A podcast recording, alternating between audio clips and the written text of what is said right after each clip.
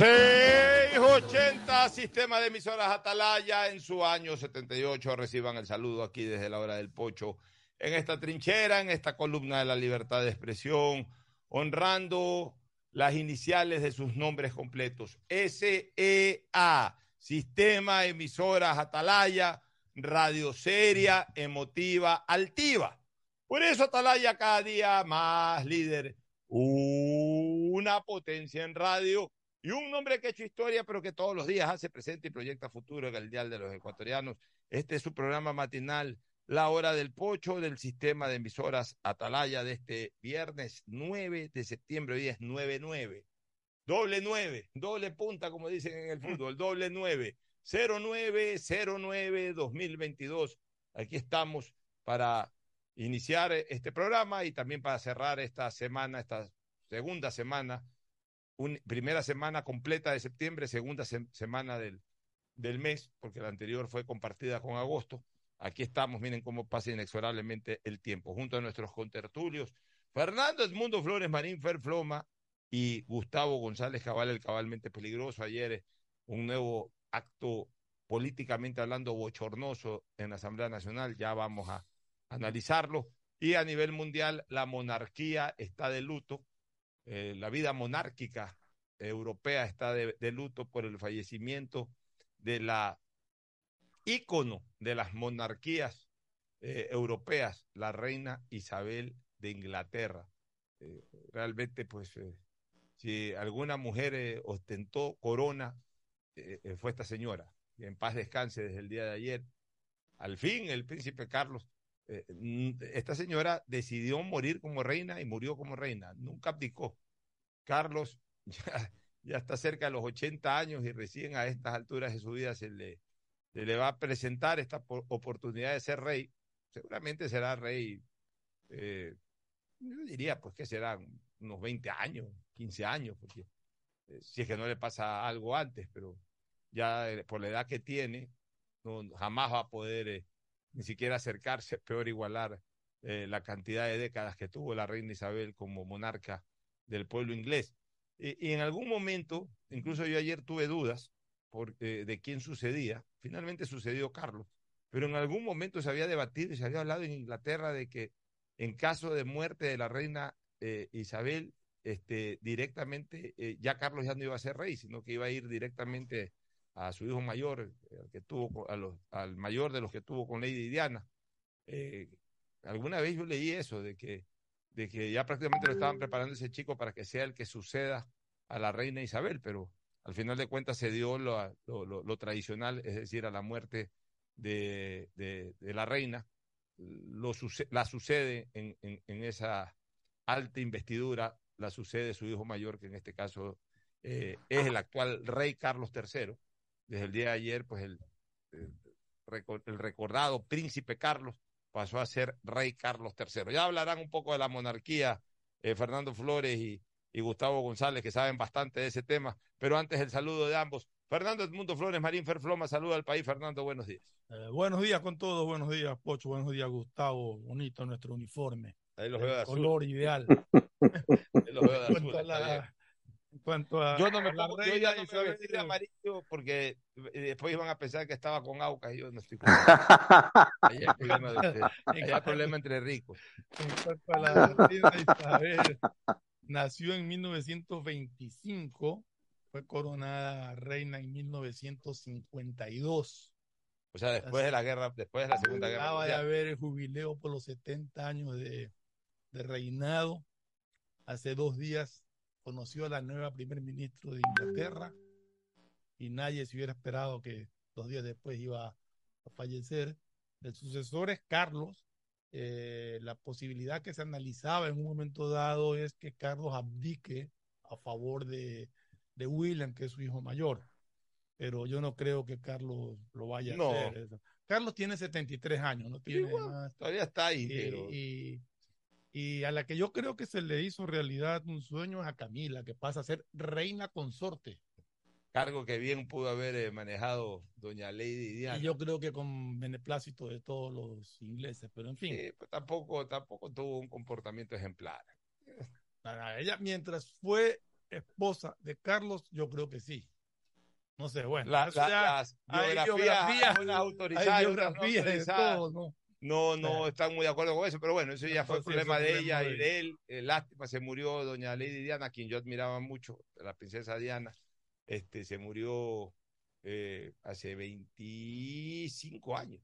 Mira, a los 20 90 y el 97 sí, fue a los 97. 25 años de la muerte de Lady Diana se encuentra eh, debe estar no sé si se hayan encontrado no sé si no sé si la reina Isabel pase por purgatorio o no sé a dónde vaya la verdad ya no me meto yo pero en todo caso a los 25 años de la muerte de Diana nuevamente Buckingham se pone de luto aunque el año pasado se murió el, el- el- el El- príncipe hace- consorte Sí, hace un año, dos años. Con- El, 19 el príncipe, 20, el príncipe 2020. consorte era el Príncipe consorte.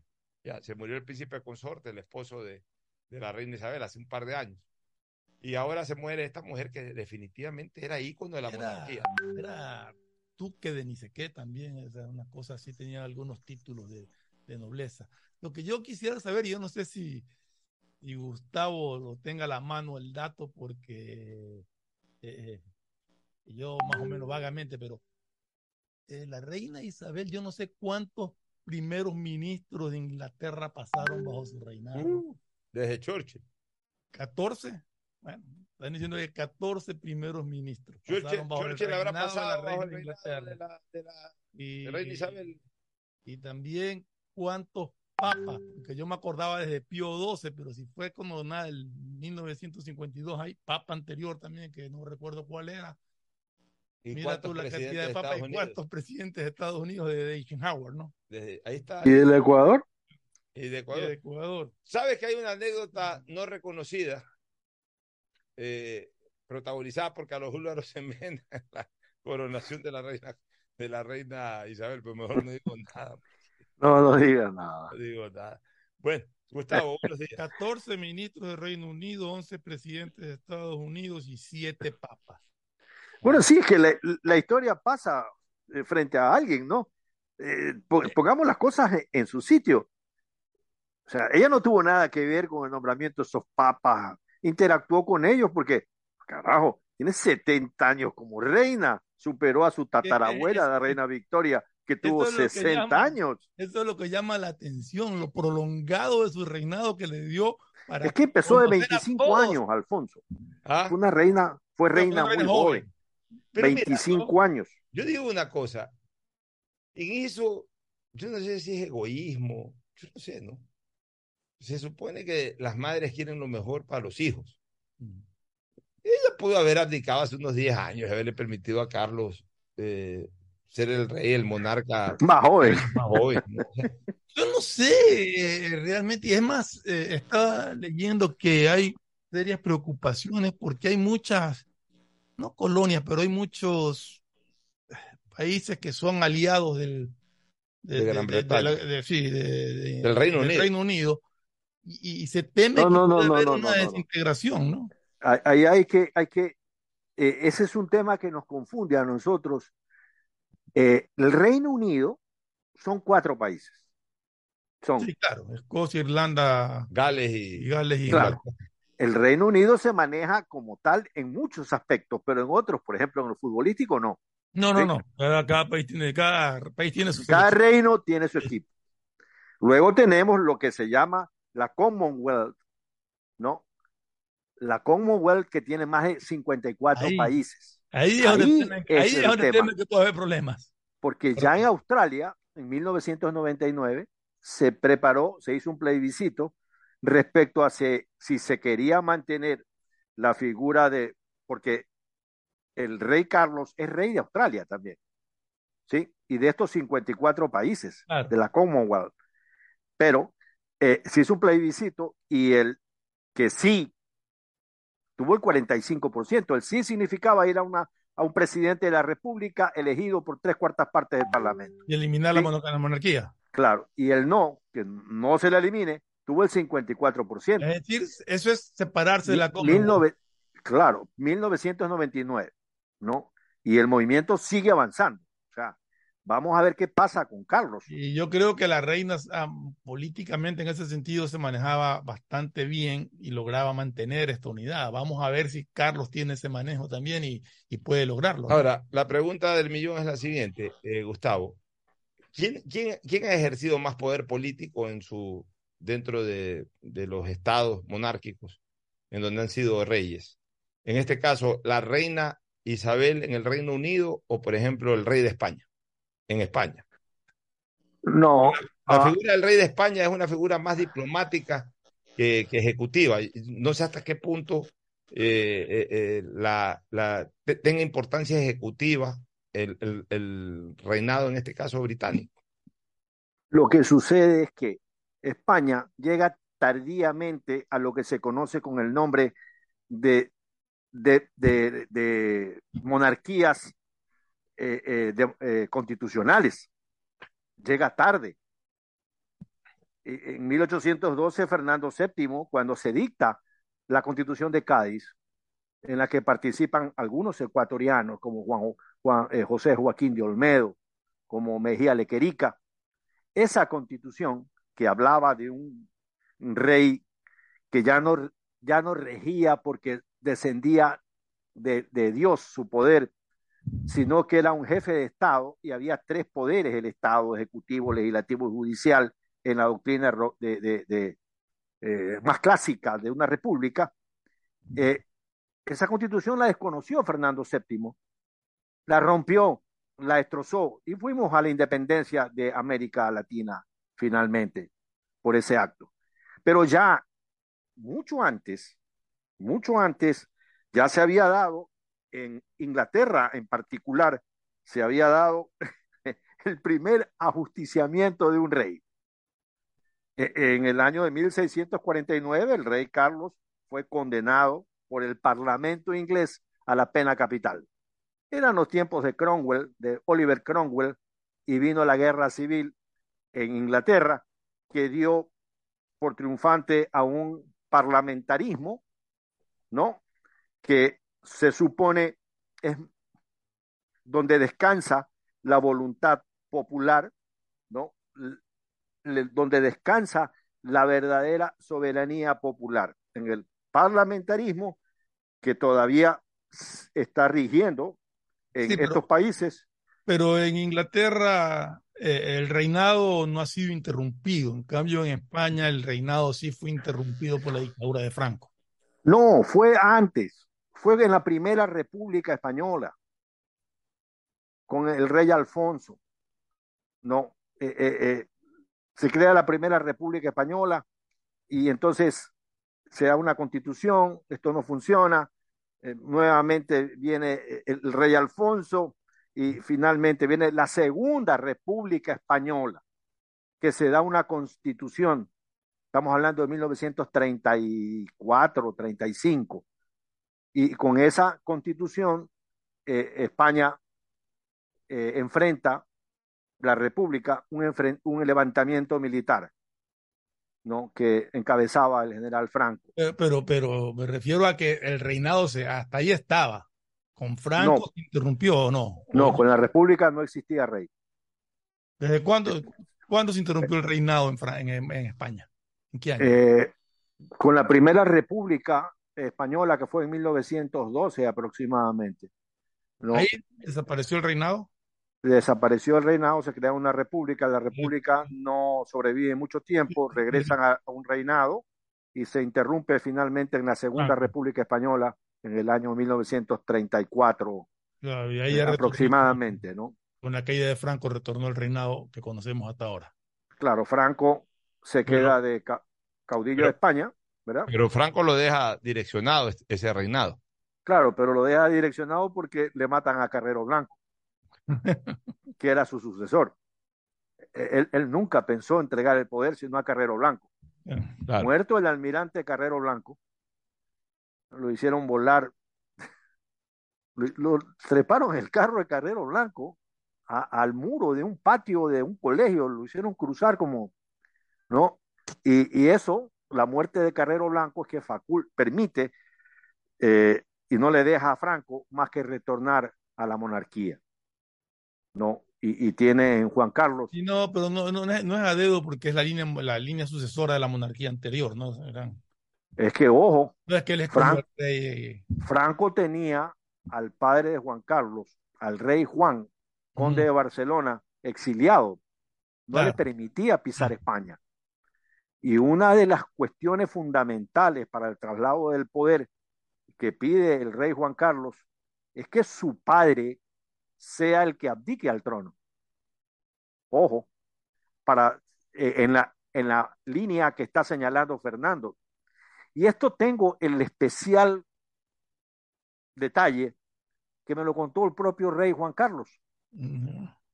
Porque hay personas que creían que Franco era un padre putativo del rey Juan Carlos. Y entonces cuando fuimos al Palacio de la Moncloa a una cena particular, un almuerzo particular, era verano, y yo me preocupé de ver, eh, tratar de encontrar, aunque sea una foto de carnet de Franco, ¿no? Por ahí un retratito, una foto de carnet de, de, de Paco Franco en algún lado. Y por el contrario, vi un cuadro enorme del conde de Barcelona, del rey Juan. Entonces le pregunté pues al rey, lo, lo fui llevando un poco, preguntándole por un poco de gente antigua que estuvo muy cerca a él, eh, como Adolfo Suárez y, otros más. Y terminamos conversando sobre el tema. Y él me dijo que él no estaba dispuesto a jurar los fueros de España, que fueros que le había puesto Franco, inclusive la, le hizo jurar lealtad al movimiento franquista, ¿no? Eh, si no hubiera sido por Torcuato Fernández, por ejemplo, que le dijo, jure esos fueros, majestad, porque Franco no va a vivir para siempre. Entonces, una de las cosas que él puso como requisito era que su padre abdique. Claro, Y Franco le dijo, yo acepto que abdique, pero en una ceremonia privada. Y en efecto, pueden verlo en internet, hay una ceremonia exclusivamente privada en la que el rey Juan abdica y le entrega eh, eh, la sucesión eh, monárquica a Juan Carlos. No, Mira, eso, eso en cambio en Inglaterra nunca pasó, ¿no? Eh, la reina Isabel jamás abdicó, a pesar de que siempre se decía, bueno, en cualquier momento puede abdicar y es hora de que abdique. Bueno, pero es que acá fue forzado por las Claro, circunstancias pero- también, ¿no? Ahí yo digo una cosa, ¿Carlos habrá perdido las esperanzas de ser rey o no? Y hoy se le presenta esa O oportunidad. sea, yo creo que Carlos estaba resignado a pensar que, que él podría ser rey el día que fallezca su madre, como ocurrió. Pero creo que resignado, o sea, esperanzas de que la reina abdique a, favor de él, yo creo que ya las había perdido porque totalmente. debió haberlo conversado en algún momento. Bueno, madre, eh, ¿algún día vas a abdicar o no? Y la otra le haber dicho, no, seré reina hasta el día de mi muerte. Y mira, eh, las cosas cuando el que nació para tamal del cielo le caen las hojas, ¿no? Y, déjame usar esta, esta comparación porque hace unas horas nada más una importante analista de cosas internacionales como es María Teresa Haya en Colombia para tratar de explicarle a los colombianos cuán importante era la reina Isabel para, eh, eh, eh, para su pueblo. Le dijo que la reina Isabel era para algo así como la bandeja paisa para los colombianos. Lo que ha, cau- lo que ha causado un verdadero quilombo en las redes sociales, ¿no? Eh, entonces yo quería usar un poco eso, ¿no? El que nació para tamal del cielo le caen las hojas. Porque fíjate, eh, en ninguna parte se establecía que Isabel iba a ser reina, porque quien era el sucesor de Jorge V era su hijo, eh, eh, su hijo mayor, Sí. eh, el, el rey Eduardo VIII, que era además un tipo espectacularmente bien preparado para rey. Pero Eduardo VIII se enamora de una divorciada, una señora Simpson, Sí. norteamericana, e intenta casarse con ella, entonces no le permiten casarse.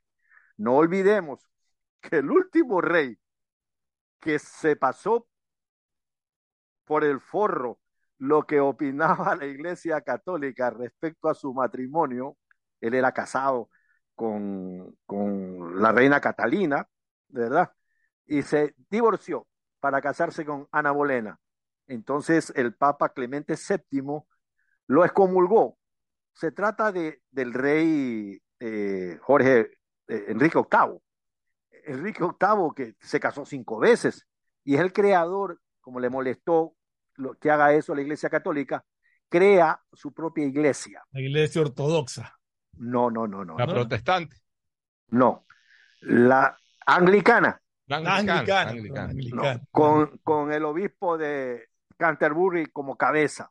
La anglicana. Y entonces esa es la iglesia que es preponderante en, en Inglaterra, en el Reino Unido, tanto que tiene algunos representantes en lo que sería el Senado, que se llama Cámara de los Lores, en la estructura eh, constitucional de Inglaterra, ¿no? Oye, ¿y la reina Isabel era católica o era anglicana?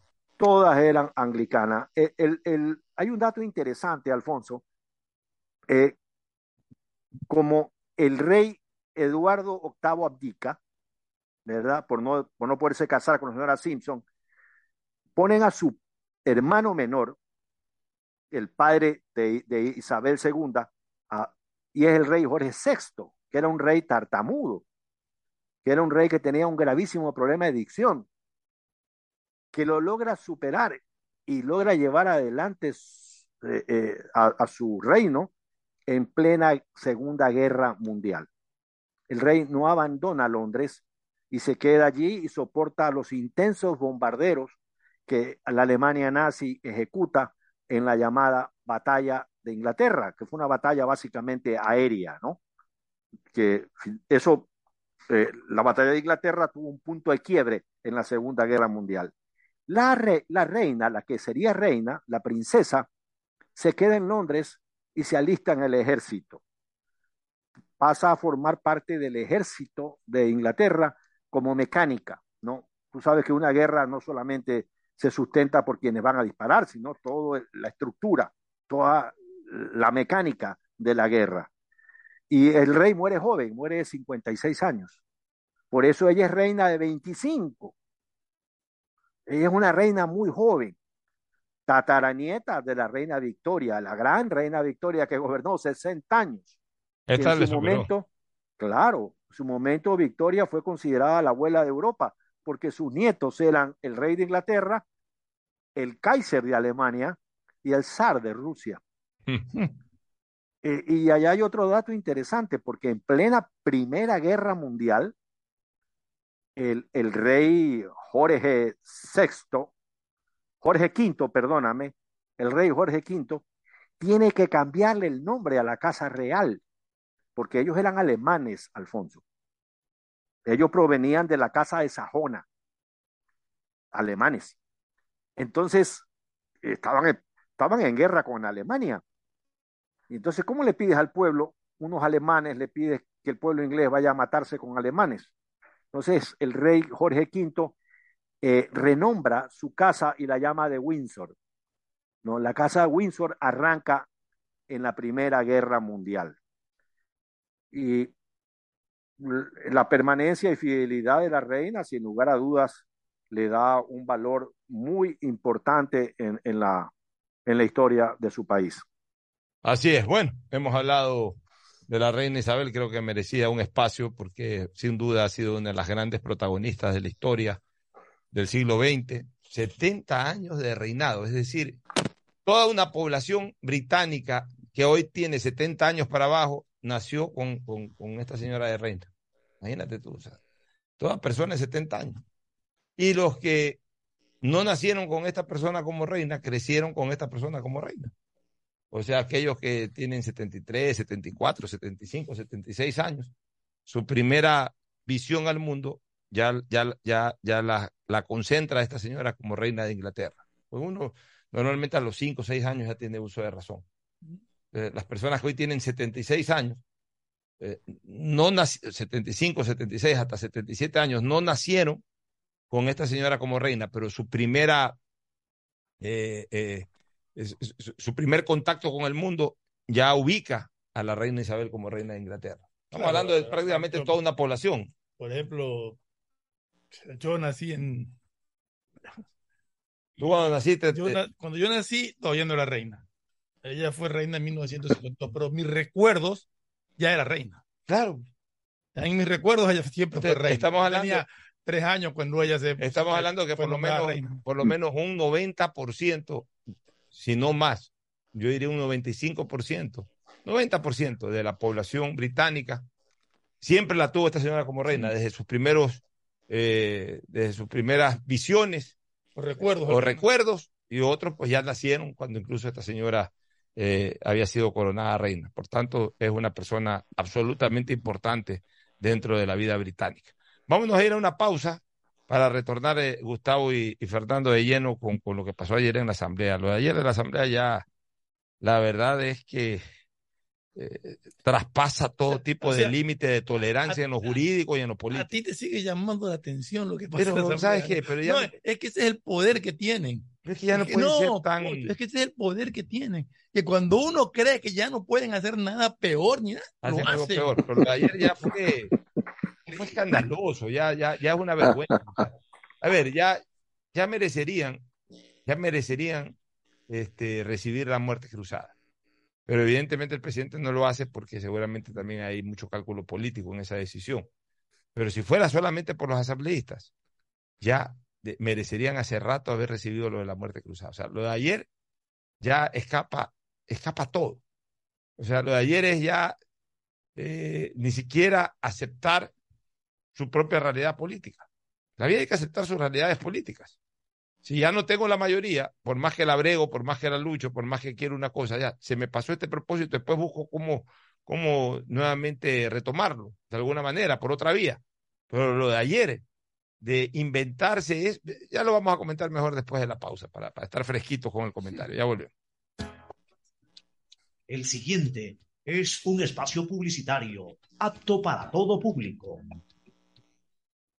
La CNTEP está comprometida con la rentabilidad social y por eso te trae una gran noticia, un acuerdo de pago para quienes tienen deudas vencidas. Este beneficio aplica para personas de la tercera edad y discapacitados. Y esto no es todo. Realice el acuerdo de pago con un abono de tan solo el 5% y recibe hasta 36 meses plazo. Aprovecha esta oportunidad que la CNTEP te ofrece y ponte al día con tus pagos pendientes. Nuestro objetivo es transformar la manera de vivir vivir de los ecuatorianos.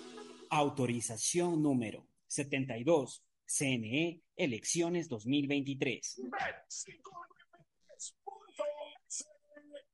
Asunéis dentro y fuera de la cancha con Bet593.es. Diviértete y gana con pronósticos en tenis y miles de eventos deportivos. Bet593.es, sponsor oficial de la Federación Ecuatoriana de Tenis, con el respaldo de Lotería Nacional. Aplican condiciones y restricciones. Bet593.es. Lo viven ellos, lo juegas tú. Pedagogía, diseño, medicina, arquitectura, comercio, turismo, nutrición, literatura, computación, psicología, trabajo social, electricidad, agronomía, animación digital. La verdad es que tenemos tantas carreras que ofrecerte que no nos alcanzan en esta cumbre. Ven a la Feria de Estudios de la UCSG y descúbrelas todas. Te esperamos este 5 de agosto, de 8 a 17 horas, en la avenida Carlos Julio Arosemena, kilómetro 1 y medio. Tenemos muchas sorpresas y beneficios para ti. Universidad Católica de Santiago de Guayaquil. Nuevas historias, nuevos líderes. Solo Claro te da el doble de gigas. Con tu paquete prepago de 3 dólares ahora recibes 3 gigas más 3 gigas para la noche por 3 días. No esperes más y cámbiate a Claro. El prepago con más gigas, más velocidad y más cobertura. Válido hasta el 31 de agosto. Más información en claro.com.es. mejor jugada siempre será divertirte con Bet593. Pronósticos deportivos y juegos en línea. Regístrate ahora en Bet593.es y recibe un bono de hasta 300 dólares para que empieces a pronosticar. Bet593, sponsor oficial de la Federación Ecuatoriana de Tenis, con el respaldo de Lotería Nacional. 593.es lo viven ellos, lo juegas tú. Aplican condiciones y restricciones. Amor, ¿no crees que necesito comprar Vigen? Deja ver. Creo que no. No veo ninguna cana. Espera, mira, mira, acá hay una, mira. Toma la lupa. Todos van a querer participar en la promo futbolera Vigen. Presenta una caja vacía de Vigen Men para cabello, para barba y bigote en Western Union a nivel nacional. Reclama tu raspadita y gana camisetas, gorras, destapadores y además participas en el sorteo de 2 TV Smart. Todas las raspaditas están premiadas. Más info en arroba Vigen Ecuador. También participa Vigen Polvo. La mejor calidad, mucho más resistente para toda la vida. Son tubos pacíficos. Contamos con una gran variedad de tuberías y accesorios de PVC para uso domiciliario, infraestructura y agrícola, fabricados con materiales más resistentes y duraderos, 100% libre de metales pesados. Tubos Pacífico para toda la vida. Obras para tu bienestar. Por eso en la alcaldía creamos la Casa Rosada un pedacito de Guayaquil en el corazón de la Tarazana, para que reciba servicios integrales como atención médica, terapias físicas y mentales, servicios veterinarios, atención de trámites municipales, además de recibir almuerzos todos los días, medicina gratuita, entre otros. El bienestar de la gente se siente. Ya es hora de que puedas vivir la experiencia más fabulosa de tu vida. Mole el Fortín te regala una turqueada de lujo. Sí, por cada 15 dólares de compras participas por un espectacular crucero sin visa para dos personas por todo el Caribe. Y lo mejor es que es todo incluido. Pasaje de avión, hospedaje, alimentación, bebidas, diversión y todo lo que te puedas imaginar para disfrutar una turqueada de lujo. Recuerda que la mejor experiencia te la regala Mole el Fortín, porque siempre con sus promociones te. Ecuagen, medicamentos genéricos de calidad y confianza a su alcance. Ecuagen, una oportunidad para la salud y la economía familiar. Consuma genéricos Ecuagen. La CNTEP tiene como objetivo ser la principal proveedora de telecomunicaciones del país, con la oferta más competitiva del mercado, acceso, conexión, servicios de calidad y visión social. La empresa trabaja para que las y los ecuatorianos tengan acceso a la tecnología y conectividad. La corporación brinda productos que conectan vidas, especialmente de las poblaciones más vulnerables y de los sectores más alejados del país. La estatal devuelve sus recursos en beneficio del Ecuador, que se reinvierten en proyectos para mejorar la condición de vida de los ciudadanos. La CNTEP crece e innova constantemente, ya que está comprometida con la transparencia, eficiencia y sobre todo la rentabilidad social. Trabajamos por mantener los servicios bajo condiciones de calidad que aporten a reducir la brecha digital, al bienestar de las personas y a afrontar los retos que el futuro nos depara. Autorización número 73 CNE, elecciones 2023. Si te gusta el tenis, ahora llegó la oportunidad de vivir tu pasión en cualquier lugar con Bet593. Regístrate ahora en bet593.es y recibe un bono hasta de 300 dólares para pronosticar resultados en miles de eventos deportivos. Bet593.es, sponsor oficial de la Federación Ecuatoriana de Tenis, con el respaldo de Lotería Nacional. Bet593.es. Lo viven ellos, lo juegas tú. Aplican condiciones y restricciones. Viaja conectado con Internet a más de 150 países al mejor precio con el chip internacional Smart SIM de Smartphone Soluciones. Estamos 24 horas en los aeropuertos de Guayaquil y Quito, pasando migración junto al Duty Free. También en Plaza Quil, local 55, en San Borondón, en la avenida principal de Entre Ríos. Lo importante es que cuando viajes estés conectado sin esperar conectarte un Wi-Fi. Conéctate directamente con tu chip al teléfono celular que quieras llamar a través del WhatsApp o de manera directa. No lo olvides, Smart SIM de Smartphone Soluciones te espera en el aeropuerto con atención 24 Hola, horas. soy Gustavo Alfaro y tengo un mensaje para ti. Escoge tu 5 y calienta, porque Banco Guayaquil, el Banco de la Tri, lo lleva a Qatar. Regístrate en elbancodelatri.com y acumula oportunidades para ganar comprando con tus tarjetas y usando tu app de Banco Guayaquil. Tendremos un ganador con cinco acompañantes. Ya lo sabes, escoge tu 5 y calienta, porque el Banco de la Tri te lleva a Qatar. Banco Guayaquil, el Banco de la Tri, patrocinador oficial de la selección ecuatoriana de fútbol. Hay sonidos que es mejor nunca tener que escuchar. Porque cada motor es diferente.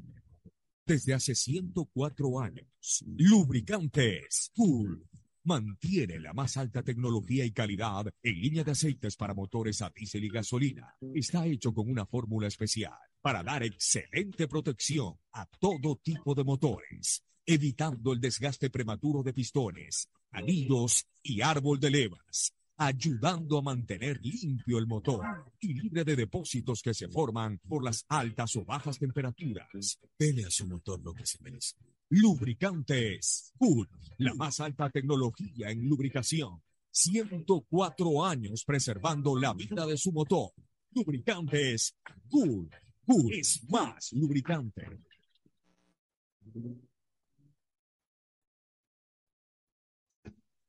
Fin del espacio publicitario. Usted está escuchando un programa de opinión, categoría O, apto para todo público.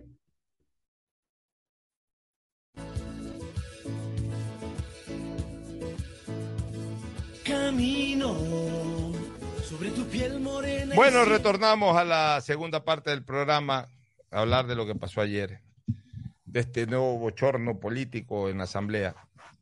Mira, se dieron cosas que nosotros habíamos analizado aquí. Dijimos dos cosas sustanciales. Primero, que la carta de la reconsideración la iba a aplicar al que le interesaba hacerlo, que no necesariamente era la oposición. También podía ser alguien del gobierno. Y lo explicamos. ¿Quién va a pedir la reconsideración? El que mañana tenga la, o el que en el momento de, de la solicitud tenga la posibilidad ganadora. Es decir, si la oposición conseguía los cinco votos, cosa que nosotros la veíamos imposible, la oposición pedía la reconsideración para que se vote y con los cinco votos conseguidos y, llegando a los, a los 92 se cumplía el objetivo. Pero si es que la oposición no completaba o no conseguía, mejor dicho, esos cinco votos y por ende no completaba los 92, ¿qué iba a pasar? Y lo dijimos aquí, quien iba a pedir la reconsideración era el bloque de gobierno, justamente allá para sellar el tema, para que se vuelva a votar reconsiderando el resultado inicial y al no conseguirse los 92 votos quedaba muerto ahí sí ya el tema porque no había reconsideración de reconsideración, eso te lo expliqué a ti también Fernando que me lo preguntaste. Eso es el primer punto. Segundo punto, hice un cálculo político y dije, ¿te acuerdas que dije aquí? Vas a ver que en la nueva votación van a haber hasta menos votos que la votación eh, de, de aquella en donde no pudieron conseguir eh, los 92. Y se cumplió. Ayer hubo 84 votos, es decir, dos o tres señores que decidieron no ir o cambiaron su votación, lo que sea. Si no conseguían los cinco votos, que tenían que conseguirlo de golpe, porque eh, da ya una votación en firme, o, o mejor dicho, más que en firme, da ya una votación cantada, la de los 87. Ya para que quede en firme eso, si ibas a conseguir los cinco votos, tenías que hacer una negociación de tal manera que le permita a cinco asambleístas salirse de su votación ya cantada anteriormente, salirse y votar en sentido contrario. Y solamente una buena prebenda iba a justificar el discurso ante la gente de por qué cambiaron su voto. Pues no lo iban a hacer uno por uno. O sea, nadie se iba a salir de carro ganador, que es una mayoría que ganó la primera elección.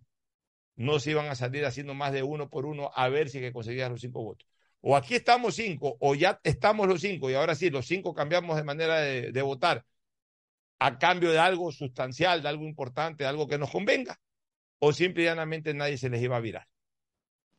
Y nosotros vemos muy difícil que el gobierno tenga esa capacidad de gestión y de negociación para conseguir cinco votos de golpe, cinco votos de golpe. Porque además el gobierno está en una posición correcta de no estar dando tomas y dacas por este tipo de cosas.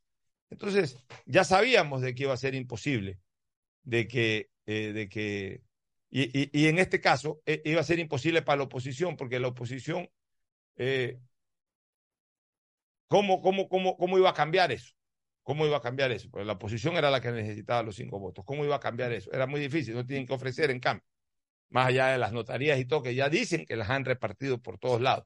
A lo mejor ya ni ni siquiera nada más que repartir, porque lo que había para repartir ya lo repartieron para, para, para, para la votación inicial. Entonces, como no había posibilidad de ofrecimiento puntual para cinco legisladores que cambien su voto de abstención a voto a favor, lo más probable era de que no solamente que no lleguen a los 92, sino que de los mismos 87 comiencen a cambiarse de a poco. O desaparecían de la sesión como ocurrió en, en, eh, este caso, o de repente por ahí algún asambleísta cambiaba de frente y después de votar en contra, a lo mejor ayer se iba a abstener. Pero creo que eso no pasó, creo que lo que ocurrió fue que no fueron. Pues no fueron, no porque tenían otra cosa que hacer, no fueron justamente para mandar señales. Mira, ve, la primera vez voté, pero ahorita ya me tiré para atrás, no fui. Todo eso se ve dentro de la política legislativa. Entonces, se cumplieron las dos cosas. Es que es más fácil no asistir que cambiar el voto. Así es. Se cumple, pero, pero eso, eso va con un mensaje político. Mira, ya no fui. Ya, ya, ya ahora ya no, ya no tuvieron 87, sino 84. O sea, con, con ese propósito no fueron. Lo que aquí pronosticamos se dio. Lo que aquí pronosticamos se dio. Lo que no pronosticamos, porque ya lo de ayer fue una aberración jurídica y política, fue lo que ocurrió. Se presenta por parte, total. ¿no? Se presenta por parte del gobierno, de uno de los aliados al gobierno, se presenta la moción de reconsideración, para lo cual se necesitaban 70 votos mínimo. Pasaron los 84 votos. O sea, con los 84 votos no alcanzaba para una institución, pues sí para reconsiderar. Entonces, ok, se votó 84 votos. Entonces, ahí qué es lo que correspondía. Una vez que se autorizó por parte de la Asamblea reconsiderar, lo único que cabía era leer la misma moción que va a ser reconsiderada. Ya no se necesitaba ninguna, ningún otro trámite político. Ya no se necesitaba ningún otra, ninguna otra condición. Aquí hay una, una moción que tuvo un resultado y como no se la reconsideró en su momento, ahora se propone reconsiderarla. Pasa la votación para ser reconsiderada. Lo único que tenían que haber hecho es leer nuevamente aquella moción reconsiderada para que la gente se vuelva a pronunciar a favor o en contra o abstención de la misma. ¿Qué resulta? Que se inventan algo, pero ya atroz. O sea, ya eso es. O aprobar la resolución no es que se reconsideró el voto, sino que se aprobó la resolución. Tenía que votar para reconsiderarlo. Ya, y se votó para reconsiderarlo y se autorizó la Se autorizó la reconsideración. reconsideración. porque hubo los votos para reconsiderarlo. Ahí lo que tenía era que leerse la moción que ya fue votada para su reconsideración. ¿Qué es lo que tenía que ocurrir? Leérsela y que nuevamente se pronuncien, pero ahí sí ya se necesitaban 92 votos para que esa moción, una vez reconsiderada, genere el efecto político de la censura y destitución, o si nuevamente no habían los 92 votos, ya reconsiderada, no pasaba la moción de censura y destitución y con eso ya ahí sí pasaba el archivo. Como dicen, muerto el chancho. Muerto el chancho. Resulta que se inventa el señor Saquicela, obviamente en... Yo no creo que, que, que salió de él. Alguien le dijo, ¿no? Pero alguien eh, se inventó eso. Alguien inventó. No es que alguien que, a ver, leyendo la letra muerta y por ahí, por allá, y viendo por aquí, más allá, y mira este artículo que nadie lo sabe, puedes hacerlo. No, no. O sea, ayer se les ocurrió, se les imaginó eso. Se le imaginó, se- a alguien se le imaginó eso, se le, se le ocurrió eso. Y le dijo a Saquicela, haz esto. Se reunieron ahí los bloques interesados en la materia y salieron con una atrocidad de que para votar algo que ya fue aceptado por el Pleno, que es la reconsideración de una moción, tenían que estar presentes los interpelantes. ¿Qué tienen que ver los interpelantes? Los interpelantes, por último, Pero ya no los tenían- interpelantes eran Ya dos asambleístas más que tenían que era estar en el voto. nada más. exactamente dos asambleístas más que pudieron haber estado o no pudieron haber Así estado. No, es ninguna condición sine qua non vinculante para, para una reconsideración que esté presente. Es más, es más. Esto es tan absurdo que si mañana hay un nuevo juicio político, una vez que pasa a votación la moción de censura y destitución, el interpelante también se puede ir. En el momento de la votación ya deja de ser interpelante, en el momento de la votación. ¿Por qué? Porque justamente por eso fue, fue- es, es eh, actor político en un juicio, en un juicio, este juicio se llama político, y el interpelante tiene la doble función, que no la tiene, que no la tiene eh, un, un actor en un juicio ordinario. En un juicio ordinario hay distintos actores ¿no? O hay distintos, eh, eh, distintas partes del proceso, para hablar con, mejor, con mayor propiedad. Hay distintas partes del proceso. Hay el juez, que del minuto uno al minuto final del juicio es imparcial. Es el que valora las pruebas, el que dirige el proceso, es imparcial. Ya. Otra parte procesal de un juicio ordinario, hablemos de un juicio penal, el fiscal, que es el que acusa a nombre del Estado. Otra parte procesal en un juicio penal, el acusador particular, que ese se dedica a acusar a, nombre no del Estado, sino a nombre de la persona perjudicada. Otro actor, eh, perdón, otra parte procesal importante es que actor es, en este caso, el que, el que, el que impulsa algo. Otra parte procesal importante, el procesado, que es el que tiene que defenderse a través de su abogado. Por supuesto, pues dentro de, dentro de esa parte procesal que es el del acusado está la persona acusada y su abogado defensor. Son las partes procesales que tienen cada uno una función eh, eh, eh, exclusiva, totalmente independiente de otra. El acusador acusa, el defensor se defiende, o el procesado se defiende y el juez imparte justicia de manera neutral. En el juicio político, Fernando, por ser juicio político, la misma persona tiene dos funciones.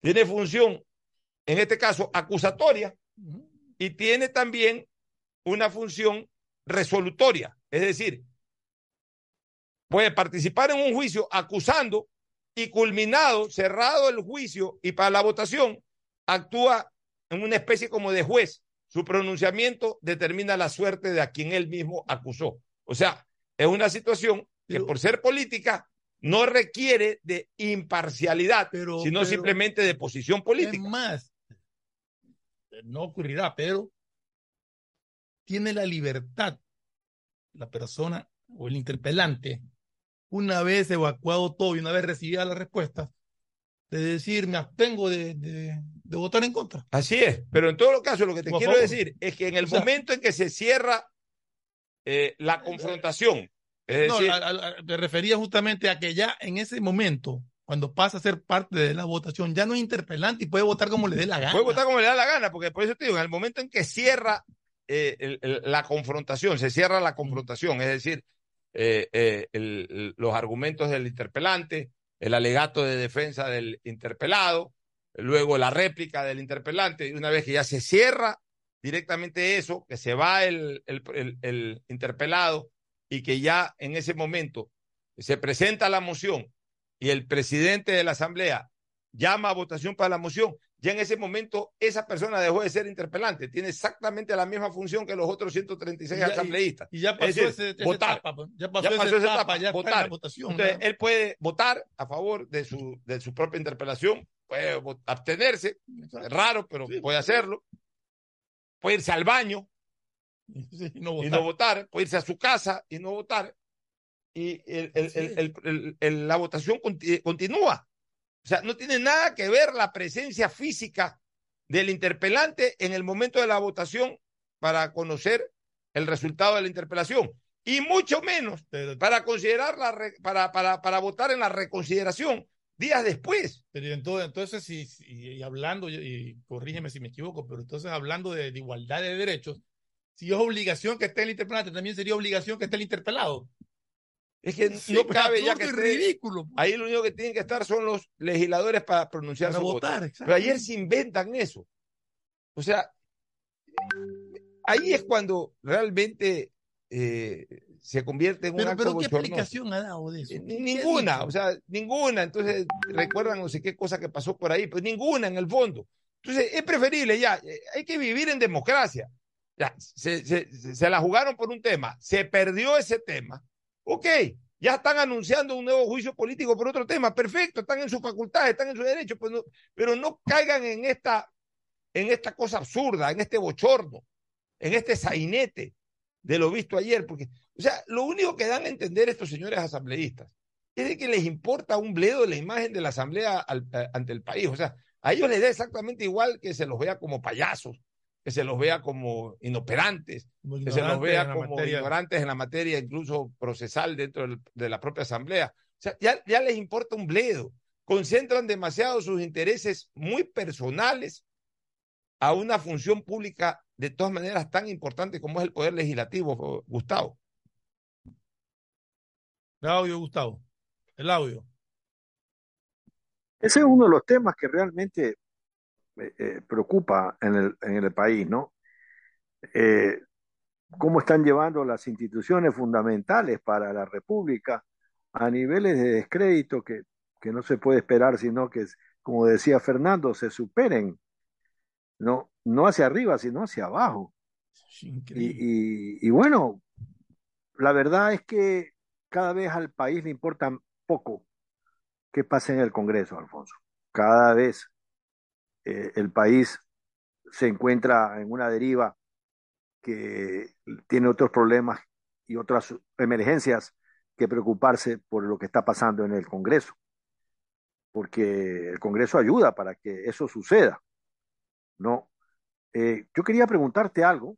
¿Cómo te fue en el programa que grabaste y que sale el domingo sobre seguridad? A mí me parece interesantísima tu participación. Yo no veo eh, programas políticos eh, ecuatorianos, te soy muy franco. Voy a verlo el día domingo. Te ¿Cómo te fue, Alfonso? Te agradezco que lo veas y te agradezco obviamente tu interés. Y sí, me fue bien. Participé en, en, en este programa con eh, dos personas ahí eh, muy entendidas en la materia. El doctor este Juan Pablo, el apellido, se me, desde ayer se me escapó en la tarde el apellido, eh, pero que fue parte, Juan Pablo Albán, el doctor Juan Pablo Albán, que es un reconocido penalista, muy vinculado a temas de derechos humanos, y otra señora, de nombre Carolina, no recuerdo el apellido, que desde Guayaquil hablaba ella por Zoom, que también es eh, muy vinculada a temas de derechos humanos. Y yo era el malo de la película. Yo era el malo de la película ahí porque el, el tema era el, el, esquema Bukele. El esquema Buque, eh, Bukele como medida eh, de interés o no para el Ecuador para poder solucionar el problema de la inseguridad. Y yo ratifiqué todos mis criterios, que aquí los repito. Eso es lo bueno, cuando uno habla constantemente sobre el mismo tema y casi a diario, uno pues ya tiene incluso hasta mecanizados los argumentos para poderlos exponer en cualquier sitio. Insistí una vez más de que desgraciadamente la estructura delincuencial, que es absolutamente extraordinaria, desbordó y supera totalmente una estructura ordinaria, ya incluso hasta caduca, de la fuerza pública. Insistí en que la población identifique, porque para mí esto es clave, identifique bien la diferencia entre lo que es fuerza y violencia. Que tanto hemos hablado acá. Que tanto hemos hablado acá, porque la gente mientras piense que violencia responde a violencia, eh, eh, eh, la gente se confunde con eso y, y, y el país termina confundido en, en, en, ese tema y por eso que no avanzamos. Porque se... se Creen que la se policía cree, se usa establece que la policía la Fuerza Armada- las Fuerzas Armadas actúan con con violencia, contra la violencia, y entonces no entienden que la fuerza pública actúa con fuerza, es decir, en el marco de la ley justamente para evitar la violencia. Con Entonces, fuerza para proteger a la ciudadanía de la violencia. Así es, entonces ayer insistí una vez más en eso. Eh, insistí en que eh, lo de Bukele, más allá de algún tipo de extralimitación que pueda tener, que evidentemente pues no me corresponde a mí estarla señalizando, se- eh, señalando, estarla enfatizando, porque yo no vivo allá en, en El Salvador. Este, pero más allá de aquello, más allá de aquello, el asunto de, de, de, Bukele es la decisión política que ha tenido para enfrentar esta situación y que es la primera eh, opción que en este momento tiene el Ecuador para poder resolver este problema. Es decir, que hay una verdadera decisión política. E insistí en lo que constantemente comentamos aquí, que se necesita una eh, política nacional, una política de Estado para enfrentar esta situación. Es decir, una política en donde todos hablen el mismo idioma y esto no sea una torre de Babel, como lo hemos dicho muchas veces aquí, en donde no haya una desconexión entre lo que quiere el presidente, la fuerza pública, piensa la Corte Constitucional, deciden los jueces y fiscales, etc. Entonces necesitamos una política nacional. Y comparé, mi querido Gustavo, Fernando y amigos oyentes, la situación crítica actual del Ecuador la lo, puede analogar con un enfermo de cáncer terminal. con un enfermo de cáncer terminal. Entonces, porque se hablaba mucho, eh, especialmente en la eh, contertulia, eh, eh, que refería mucho a temas de derechos humanos y todo este tipo de cosas. Hablaba mucho de una reestructuración social en donde prevalezca eh, la educación, la cultura, el trabajo y todo este tipo de cosas, que por supuesto son necesarias dentro de una reestructuración social que algún momento debemos de tener. Pero ahí yo me hice una pregunta, porque argumentaban mucho el modelo Medellín, porque por acá viendo el alcalde de Medellín o un exalcalde de Medellín a decir que en los últimos años Medellín es una ciudad eh, maravillosa, que lo es, es una ciudad bastante segura, que posiblemente lo es, y que todo eso se hizo a, partir de la reorganización social en lo cultural, en lo laboral, en lo educativo. Entonces le dije, sí, yo no digo que no, pero también digo y también aseguro que todo eso se dio gracias a que eliminaron a Pablo Escobar, eliminaron a Gustavo Gaviria, eliminaron al mexicano, a la Pinina, eh, encarcelaron a Popeye, encarcelaron al hermano Escobar, encarcelaron eh, a, un pocotón de gente. Al, eh, o sea, gracias a eso es que Medellín pudo después reestructurarse socialmente. Pero no se puede, no se puede, cuando tienes infestada la colectividad con esta gente, tú no puedes en ese momento pensar en una reestructuración o reorgan, reorganización social desde la, desde la óptica cultural, educativa y laboral, cuando tienes ahí dentro metido el cáncer, las células cancerosas que te contaminan todo, que te dañan todo y que, y que hacen imperar la violencia. Primero tienes que eliminarla. Entonces ahí analogué el tema con un enfermo de cáncer. Cuando, cuando llega un paciente con, con, un tumor que ya a estas alturas pasa a ser prácticamente un, tumor, un, un, un cáncer eh, eh, eh, en estado terminal, porque esto se pudo haber detenido hace mucho tiempo atrás, no se lo, no se lo iba a haber dejado crecer, pero hoy día ya está regado en, en todo el tejido de la sociedad. Hoy ya este cáncer ya no es una cuestión de, de, de, carteles focalizados en ciertos sitios que manejan la droga para vender al exterior, que generan cierto tipo de violencia. No, ya esto está generalizado en todo el tejido social, o sea, todos los barrios, todas las esquinas hay estos problemas. Por eso que matan en todos los barrios y matan en todas las esquinas, porque en todos los barrios y en todas las esquinas se vende droga y hay disputa por el imperio en esos barrios de las distintas pandillas que son las que proveen, desgraciadamente, a la sociedad de este maldito elemento que es la droga. Entonces, como eso ya está regado, si tenemos un paciente que llega con un cáncer regado por todos lados, el cirujano, ¿qué es lo que tiene que hacer? Tiene que abrirlo y si se anima, porque hay cirujanos que eh, hacen lo que ellos llaman abran sierra, es decir, abren, ven eso, se espeluznan y por ahí mismo cierran porque ya no hay nada que hacer. Pero digamos que te encuentras con un cirujano que la quiere pelear hasta el final. Abre, ve tumores por todos lados. ¿Qué hace? Primero tiene que sacarlo, tiene que eliminarlo. No, les puede, no los puede mandar a curarse con una mejoral, ni solamente con radioterapia, ni con fisioterapia. Este, porque, eh, perdón, con radioterapia o con quimioterapia. No, tiene que eliminar el, eh, físicamente el cáncer. Tiene que eliminar los tumores que por lo menos encuentre, eliminarlos, o sea, excluirlos del, de lo poco que queda de tejido sano, de lo mucho que queda de tejido sano. Tiene que excluirlo de ahí. Y luego, cuando eso ocurre, bueno, ahí ya le comienzas a dar quimioterapia, le comienzas a dar radioterapia, lo comienzas a trabajar mentalmente al cliente para que, eh, al paciente para que resista, eh, lo pones a orden de una nutricionista para que coma, eh, coma alimentos específicos indicados para, para este problema. En fin, le comienzas a dar una serie de tratamientos colaterales que ayuden a recuperar vitaminas y una serie de cosas más. Pero primero tienes que físicamente atacar el mal. Tú no puedes a un enfermo de cáncer que tiene regado los tumores por todos lados Tú no puedes decirle, ¿sabes qué? Tranquilo, le vamos a poner cuatro quimioterapias, dos radioterapias, le vamos a mandar cuatro o cinco medicamentos. No haces nada, no haces nada. Entonces, eh, es importante que la ciudadanía entienda cuál es la situación del país.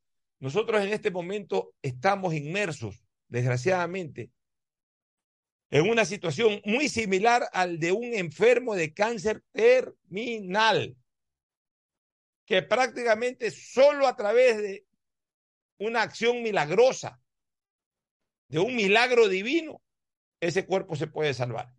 Pero por lo menos hasta para buscar ese milagro hay que intentar hacer algo distinto a lo que se ha hecho. Pero lo que no se puede hacer, definitivamente no se puede hacer, es querer curar esta trágica enfermedad con otro tipo de cosas sin partir de lo inicial, que es tratar de separar o de eliminar esos tumores que son los que le están haciendo daño al cuerpo. Eh, eh, eh, palabras más, palabras menos, obviamente, en una exposición muy puntual y, y, mucho más corta en cada una de las preguntas que nos hacían, pero ese fue el enfoque que le dimos ayer a nuestra intervención, Gustavo. Sí, es real el tema. Las prioridades para atacar esta situación están allí. Aquí no se trata de que ignoremos que hay una serie de medidas sociales que emplear. Aquí no se trata de que no entendamos que hay una fábrica de, de, de personal que se va incorporando al, a los sujetos criminales que el Estado logra reducir, porque la necesidad económica del país por falta de empleo es una realidad.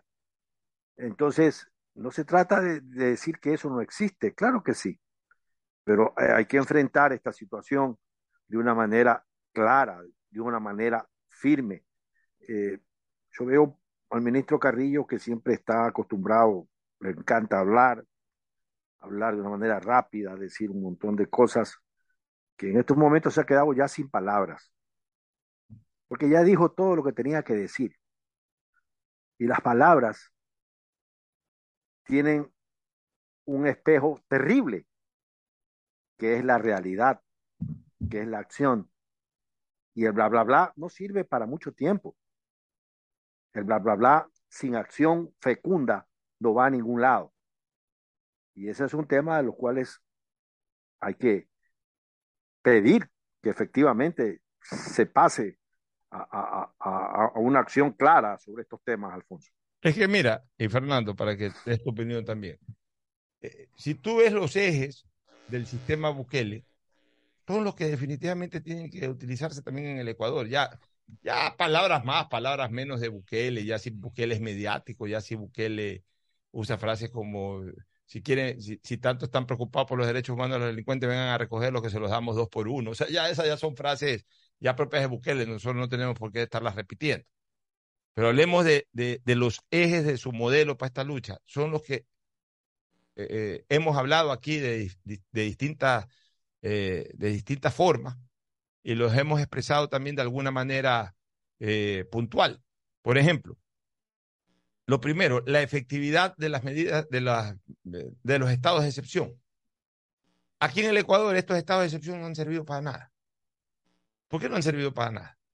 Porque no se permite la incorporación plena de las fuerzas militares a un estado de excepción, porque a la policía se la sigue limitando en el uso progresivo de la fuerza, en el uso de sus armas. Y porque también, en razón de todo esto, los policías y militares hacen lo más cómodo. Estado de excepción es salir a la calle, a cuatro, cinco, seis puntos de la ciudad, hacer pequeños grupos de 8, 10, 12 elementos para parar a todo carro que pasa por ahí, como lo hacían hace 40 o 50 años. Es el gran estado de excepción. Para, ese estado de excepción, Fernando, termino la idea, para ese estado de excepción no hagas nada. ¿Qué es lo que hizo Bukele con el estado de excepción allá? Militarizó las, el, el, país. O sea, los barrios, al menos los barrios más bravos y todos los militarizó. ¿Qué es lo que hoy, ayer, están haciendo en sociovivienda? Mira, eh, Pocho, eh, Bukele lo que ha hecho es priorizar la seguridad ciudadana sobre lo demás. Así es. O sea, sin importarle la opinión de aquellos que viven defendiendo derechos humanos siempre, pero siempre de los que ejercen violencia y nunca de las víctimas de esa violencia. Así es. Bukele lo hizo de una manera lógica.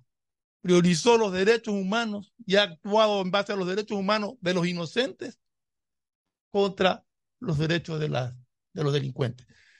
Si eso le molesta a muchos, de acuerdo, que comete abusos puede ser, que cometa cosas, pero básicamente el resultado de su modelo eh, de seguridad está en la cantidad de detenidos que ha, cómo ha combatido, cómo ha militarizado las ciudades para evitar que las bandas delincuenciales hagan de las suyas, está construyendo, un, hablábamos acá también, de que lo dije desde hace algunos, algún tiempo atrás, construir un centro penitenciario totalmente alejado de los centros urbanos donde no tengan internet ni ninguna. Es que ayer cosas. insistí en ese programa, Fernando y Gustavo. Es otra ayer cosa. dije que la penitenciaría hoy, hoy en día está en el centro de Guayaquil. En el centro pues. de Guayaquil. Y Oye, tienen todas las comodidades, la- internet de alta velocidad y todo. Lo, lo dije Gustavo ayer, antes de ayer, no sé, en algún programa.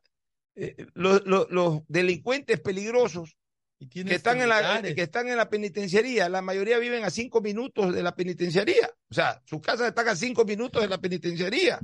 Muchos de ellos, y no me sorprendería, especialmente los, los, los capos, los, los influyentes, muchos de ellos, eh, Gustavo, si mañana de noche se les ocurre irle a hacer el amor a las mujeres, salen y regresan. O sea, y no estoy exagerando. De- deben de tener incluso hasta facilidades para salir y para regresar. Y, no es que, ah, no es que los, los dejan salir y no regresan, no, los dejan salir y regresan porque ellos están más cómodos, más seguros y sobre todo están manejando el negocio adentro. O sea, no es que están, no es que están mal adentro, o sea, así los saquen, regresan. ¿Por qué? Porque adentro está el negocio, adentro está la influencia de- de sus actividades.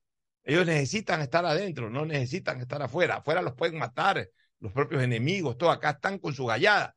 Entonces, eh, si salen, saldrán para algo puntual, para ir a tener relaciones sexuales con sus mujeres o para ir a, un tema puntual afuera y regresan. O sea, porque de los guías penitenciarios hoy en día uno se puede esperar cualquier cosa.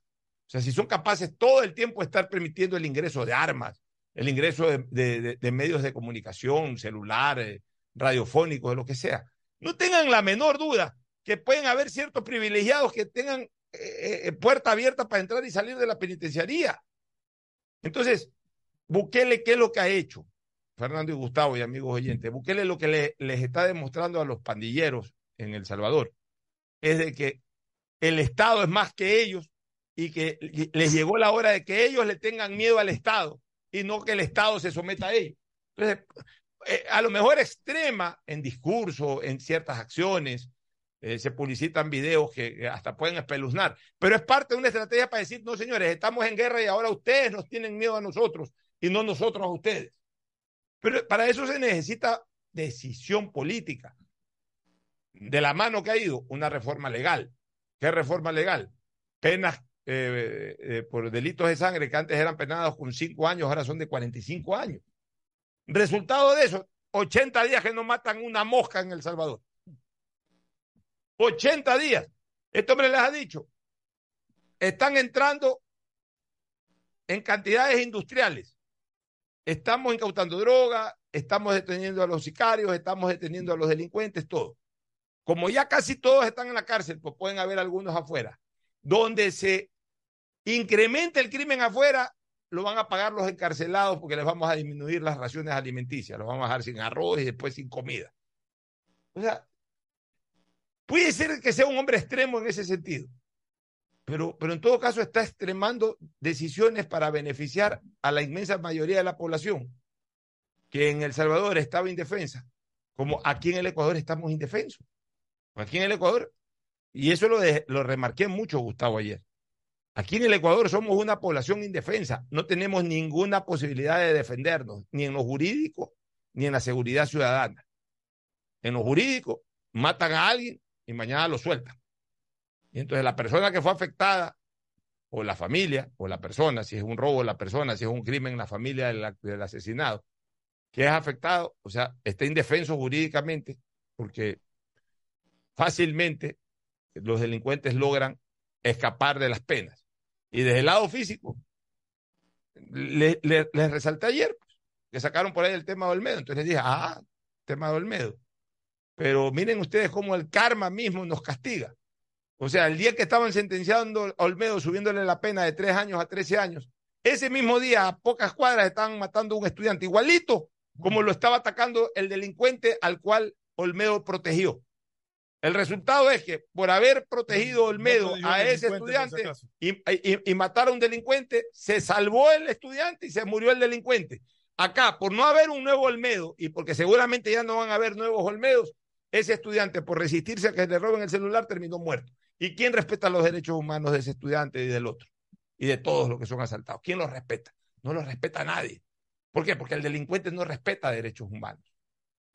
O sea, el delincuente lo que tiene es un objetivo. Y, y para usar ese, y para llegar a ese objetivo usa un arma. La usa de manera ilegítima. La usa de manera violenta. y, logra el objetivo. Ya, a él no le importa derechos humanos, no, no le importan nada. Entonces, ¿por qué? Entonces el Estado tiene que estar más preocupado de defender los derechos humanos de a quienes no les importan los derechos humanos que aquellos que no tienen por qué ser afectados en sus derechos humanos, pues también el vivir eh, eh, eh, en un hábitat seguro y sano es un derecho humano fundamental que tienen los ciudadanos del Ecuador y los ciudadanos del mundo, Gustavo. Sin lugar a dudas. Y uno de los temas que va a entrar a mover el centro de gravedad de lo que estamos viviendo se llama Colombia. El presidente Gustavo Petro está preparando una nueva política de Colombia frente al tema de droga. Entonces, todo lo que pase allá va a tener un eco sonoro en el Ecuador, porque lo estamos teniendo. Entonces, hay que estar preparados un poco para ver qué va a suceder y, y cómo nos va a afectar este problema, porque la situación de delincuencia organizada en el Ecuador fundamentalmente proviene del narcotráfico. Eso no, no se puede, aquí no son bandas de robacarros, eh, eh, aquí no son eh, extorsionadores puros y simples. El grueso del problema de la violencia es narcotráfico. No quiere decir que hayan sicariatos y otros ah, eh, crímenes de sangre, como tú dices, que, que no sean provenientes de esa vertiente eh, de violencia. Y a veces eh, acostumbramos a decir que todo, todo proviene de narcotráfico, todo proviene de narcotráfico. Y no es tan cierto el tema. El grueso, repito, sí, evidentemente, es problema de, de na- narcotráfico. Entonces, lo que vaya a suceder en nuestra cercana y querida Colombia va a tener un impacto profundo en, en el Ecuador. Entonces, las autoridades tienen que tener muy en cuenta esto, Fernando.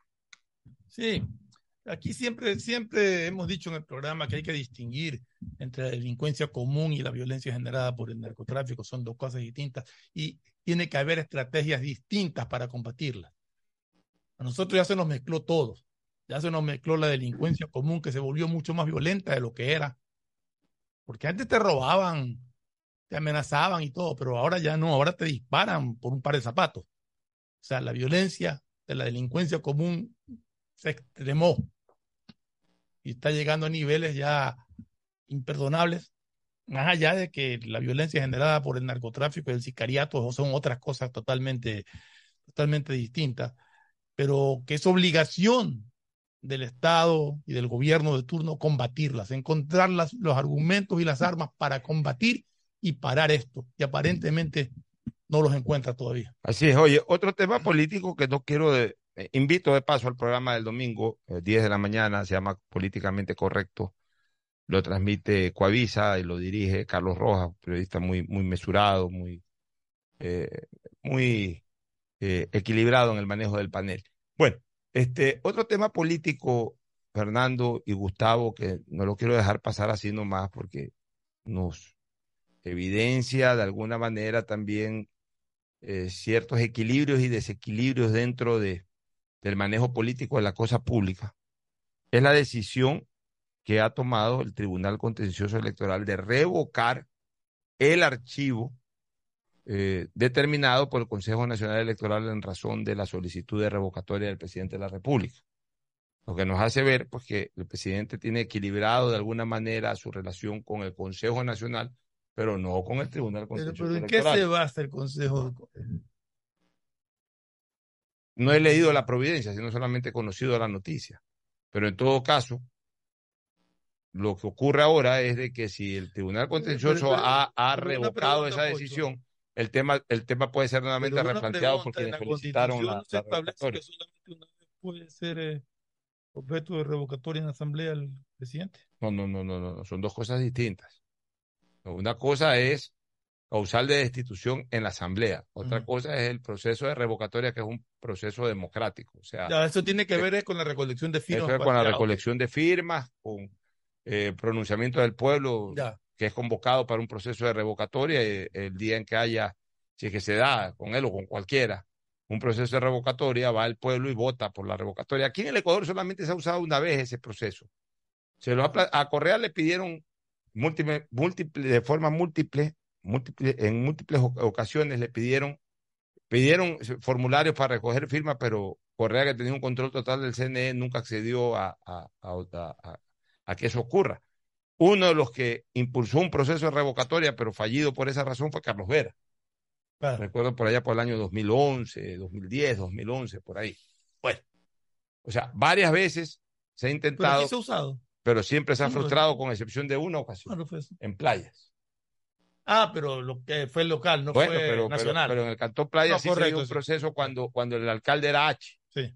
Y que pasó por muy poco. O sea, estuvo a poco de, ser revocado sí, por decisión es popular. Es el único proceso revocatorio Sí, que se ha dado.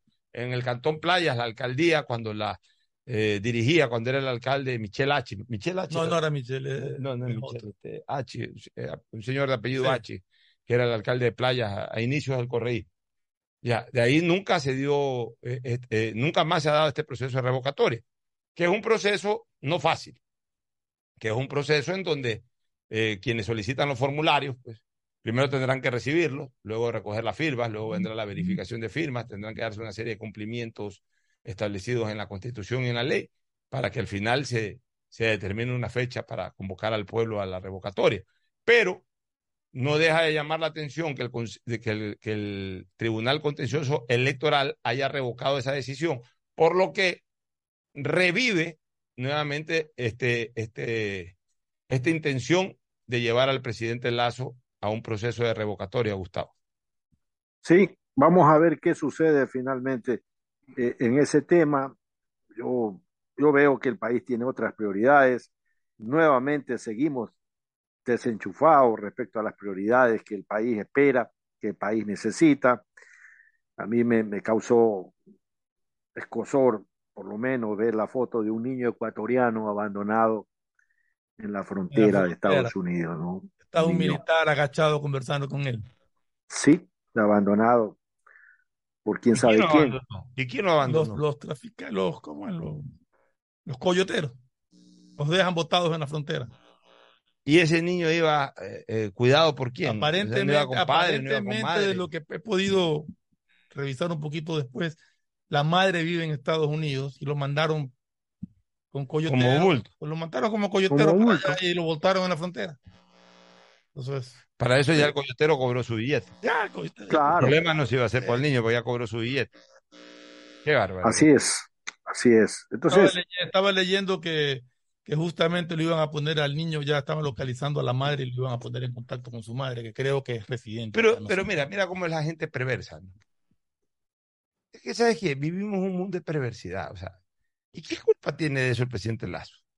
Sí, o sea, O sea, ¿qué culpa tiene el presidente Lazo de que aparezca un niño ahí ecuatoriano de cuatro años, botado en una frontera, enviado, seguramente ni Sí. siquiera de Ecuador, o aunque haya sido enviado de Ecuador? además que son muchos niños que de otros diferentes países que han aparecido ahí, ¿no? Entonces, el presidente Lazo ayer pone su nota de pesar como presidente del Ecuador por la muerte de la reina Isabel.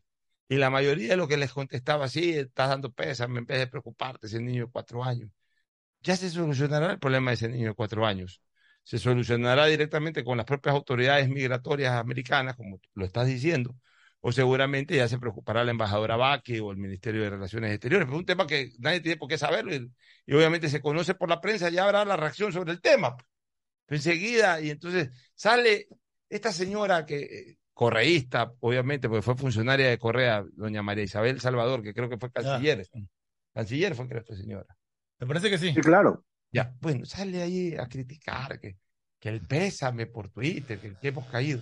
Si todos los mandatarios se manifestaron, indi- ah, porque pone que eso debería ser que la Cancillería una nota. Sí lo va a hacer la Cancillería. Pero es absurdo. Sí lo hace la Cancillería. Así Y ella sabe que la Cancillería va a expresar Probablemente- protocolariamente el tema. Probablemente, si no es el presidente Lazo, alguien irá a los, al sepelio. Alguien ¿no? irá al sepelio y, y- y- y además la Cancillería ya manifestará a través de la embajada, todo. O sea, lo protocolario se va a cumplir, pero eso, ¿qué le resta a Lazo, como lo ha hecho Biden o como lo ha hecho cualquier presidente de- del mundo, de en su cuenta de Twitter, que es un pronuncia? Es como que si mañana lo entrevistamos al presidente Lazo, el presidente Lazo dice, bueno, antes de la entrevista quiero dar mi pésame a, a los británicos por la muerte de la reina Isabel. O sea, que, que está mal. No, no está mal. O sea, pero es que ya no saben qué criticar. O sea, ya esta gente está enferma. Ya tuvieron 14 años, carajo, y miren dónde nos han embarrado en 14 años. Porque nadie le cree eso de que todo lo que está ocurriendo es de, de ayer y de antes de ayer. No, Todo pues. se fomentó en 14 años. ¿Qué pueden hablar de política diplomática en la ciudad de Salvador y toda esa tracalada de cancilleres de quinta categoría que tuvieron en el gobierno de Correa? ¿Qué pueden hablar de temas diplomáticos cuando le regalaron la embajada británica al delincuente ese? Le regalaron nacionalidad ecuatoriana. Y le regalaron la nacionalidad ecuatoriana al delincuente ese, a Sánchez, de apellido a Sánchez. Putas que son caraduras, carajo. Hay que decirle las cosas como son. La verdad es que resulta folclórico, ¿no? Eh, eh, ver que la señora Salvador critique al presidente Lazo por haber mandado un tuit respecto al, al tema del fallecimiento de la reina Isabel II. El presidente Biden se acercó personalmente a la embajada de Reino Unido en Washington a firmar un pésame, a firmar eh, una nota de pésame. Se le pudiera también decir a él que por qué lo hace si eso debería hacerlo el Departamento de Estado y en el bla, bla, bla. No, ningún bla, bla, bla. El, tema es que eh, la condición actual del mundo, de la rapidez de los eventos que se dan, obligan a los presidentes a recurrir a ese tipo de fórmulas y denle la vuelta, porque no vale la pena hacer de esto lo que esta señora ha intentado hacer, Alfonso. Así es. Bueno, nos vamos a la recomendación comercial y luego retornaremos con el deporte. Está candente esta jornada que se Pero viene de Liga Pro. te puedes quedar porque tenemos que hablar de nuestro equipo que este fin de semana se juega la, prácticamente la etapa y me gustaría que Gustavo si puede quedarse. No, no, está bien, está Bueno, bien. quedas, entonces venga don Tete Tinoco, venga don Tete Tinoco ya para que se incorpore al segmento deportivo. Nos vamos a una recomendación comercial y volvemos con el mismo. Auspician este programa. Aceites y lubricantes Gulf, el aceite de mayor tecnología en el mercado. Acaricia el motor de tu vehículo para que funcione como un verdadero Fórmula 1 con aceites y lubricantes Gulf. Si te gusta el tenis, ahora llegó la oportunidad de vivir tu pasión en cualquier lugar con Bet593. Regístrate en bet593.es y recibe un bono de hasta 300 dólares. Sí, un bono de hasta 300 dólares para que pronostiques resultados cuando quieras. Bet593.es, sponsor oficial de la Federación Ecuatoriana de Tenis y tiene el respaldo de Lotería Nacional. Aplican condiciones y restricciones. Hola, soy Gustavo Alfaro y tengo un mensaje para ti. Escoge tu 5 y calienta, porque Banco Guayaquil, el Banco de la Tri, lo lleva a Qatar. Regístrate en elbancodelatri.com y acumula oportunidades para ganar comprando con tus tarjetas y usando tu app de Banco Guayaquil. Tendremos un ganador con cinco acompañantes. Ya lo sabes, escoge tu 5 y calienta, porque el Banco de la Tri te lleva a Qatar. Banco Guayaquil, el Banco de la Tri, patrocinador oficial de la selección ecuatoriana de fútbol. Ya es hora de que puedas vivir la experiencia más fabulosa de tu vida. Mole el Fortín te regala una turqueada de lujo. Sí, por cada 15 dólares de compras participas por un espectacular crucero sin visa para dos personas por todo el Caribe. Y lo mejor es que es todo incluido. Pasaje de avión, hospedaje, alimentación, bebidas, diversión y todo lo que te puedas imaginar para disfrutar una turqueada de lujo. Recuerda que la mejor experiencia te la regala Mole el Fortín, porque siempre con sus promociones te conviene. 150 países al mejor precio con el chip internacional Smart SIM de Smartphone Soluciones. Estamos 24 horas en los aeropuertos de Guayaquil y Quito, pasando migración junto al Duty Free. También en Plaza Quil, local 55, en San Borondón, en la avenida principal de Entre Ríos. Lo importante es que cuando viajes estés conectado, sin esperar conectarte un Wi-Fi. Conéctate directamente con tu chip al teléfono celular que quieras llamar a través del WhatsApp o de manera directa. No lo olvides, Smart SIM de Smartphone Soluciones te espera en el aeropuerto con atención 24 horas al día. Amor, ¿No crees que necesito comprar Vigen? Deja ver. Creo que no. No veo ninguna cana. Espera, mira, mira, acá hay una, mira, toma la lupa. Todos van a querer participar en la promo futbolera Vigen. Presenta una caja vacía de Vigen Men para cabello, para barba y bigote en Western Union a nivel nacional. Reclama tu raspadita y gana camisetas, gorras, destapadores y además participas en el sorteo de 2 TV Smart. Todas las raspaditas están premiadas. Más info en arroba Vigen Ecuador. También participa Vigen Polvo. Solo Claro te da el doble de gigas. Con tu paquete prepago de 3 dólares ahora recibes 3 gigas más 3 gigas para la noche por 3 días. No esperes más y cámbiate a Claro. El prepago con más gigas, más velocidad y más cobertura. Válido hasta el 31 de agosto. Más información en claro.com.es. Pedagogía, diseño, medicina, arquitectura, comercio, turismo, nutrición, literatura, computación, psicología, trabajo social, electricidad, agronomía, animación digital. La verdad es que tenemos tantas carreras que ofrecerte que no nos alcanzan en esta cuña. Ven a la Feria de Estudios de la UCSG y descúbrelas todas. Te esperamos este 5 de agosto, de 8 a 17 horas, en la avenida Carlos Julio Arosemena, kilómetro 1 y medio. Tenemos muchas sorpresas y beneficios para ti. Universidad Católica de Santiago de Guayaquil. Nuevas historias, nuevos líderes. Estamos en la hora del pocho. En la hora del pocho presentamos Deportes, Deportes. Muy bien, ya estamos en el segmento deportivo. Tete Tinoco, que por favor ya ingresa al estudio. Tuvo que salir a atender una llamada urgente. Hasta pero tanto- nos vamos ya de lleno. Gustavo. Con el. Gustavo, ya mismo sentar Sí. Venga, don Tete Tinoco. Comencemos con, con la actuación de Richard Carapaz hoy día. ¿Cómo le fue a Carapaz? Sumó cinco puntos más en, en- como líder de montaña. Tiene 50 puntos contra 26 de más, que es el que lo persigue. Pero mañana es una etapa de alta montaña donde hay varios puertos de, de primer nivel. Hay 40 puntos en disputa, o sea que mañana Carapaz puede asegurarse y debería asegurarse eh, ser el líder de montaña. Mañana prácticamente lo que es montaña termina. Ya, perfecto. Entonces, termina como líder de montaña, pero a nivel de la Vuelta de España, Está en el puesto 14. en el puesto 14. Sí. Bueno, todos Él, sabemos que está- ahora, es- él ha tenido muchos sacrificios estas dos últimas, tres últimas etapas acompañando a Carlos Rodríguez. Incluso Rodríguez ayer se cayó. Sí, fuerte. tuvo una caída muy fuerte, estuvo muy lastimado. Carapaz lo que iba adelante lo aguantó para, para poderlo ayudar a terminar y hoy día también entraron juntos a, a la meta. Es decir, se ha convertido en un gregario de lujo para Rodríguez, pero sigue en su lucha por la montaña. Eh, el líder de lo que era montaña cayó, en la- en la- cuando cayó Rodríguez también cayó y se tuvo que retirar, que era Vine, un ciclista que pa- aparentemente sufrió fractura de muñeca. Entonces, por eso Carapaz, estaba segundo, como usted había dicho el otro día, asumió el. Bueno, pero lo importante es que por lo menos queda ratificado en todas estas vueltas mundiales, como son la Vuelta a España, la, el Giro Italiano y el propio, el, el propio Tour de Francia, cuando ha participado Carapaz, que en montaña es uno de los tres mejores pedalistas del mundo.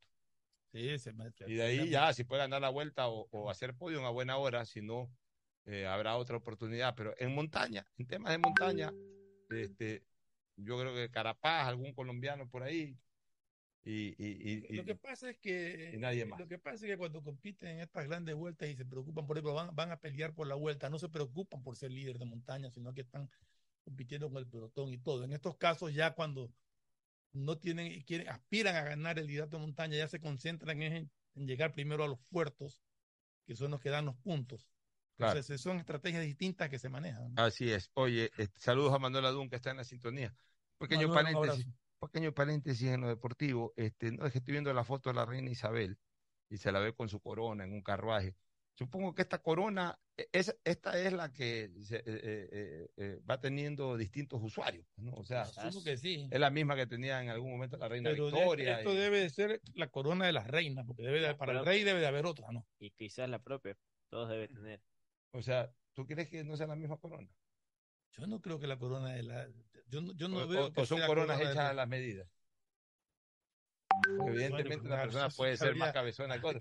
Este es un Sí, detalle que habría que averiguar, o si ya con esta, Gustavo capaz lo sé. o esta corona ya pasa a un museo. Puede ser también eso, ¿no? La corona ya Claro, pasa a un museo y cada rey, cada rey eh, gobierna con su propia corona. Puede ser igual la corona, eso sí. O sea, el, el- el formato igual, pero evidentemente el objeto. Eso a la medida. El objeto, el objeto. Claro, es hecho a la medida. es Hecho hecho a la la medida, medida. claro. Ya esta, esta corona de la reina Isabel seguramente va a ir a algún museo. Imagínate un cabezón como.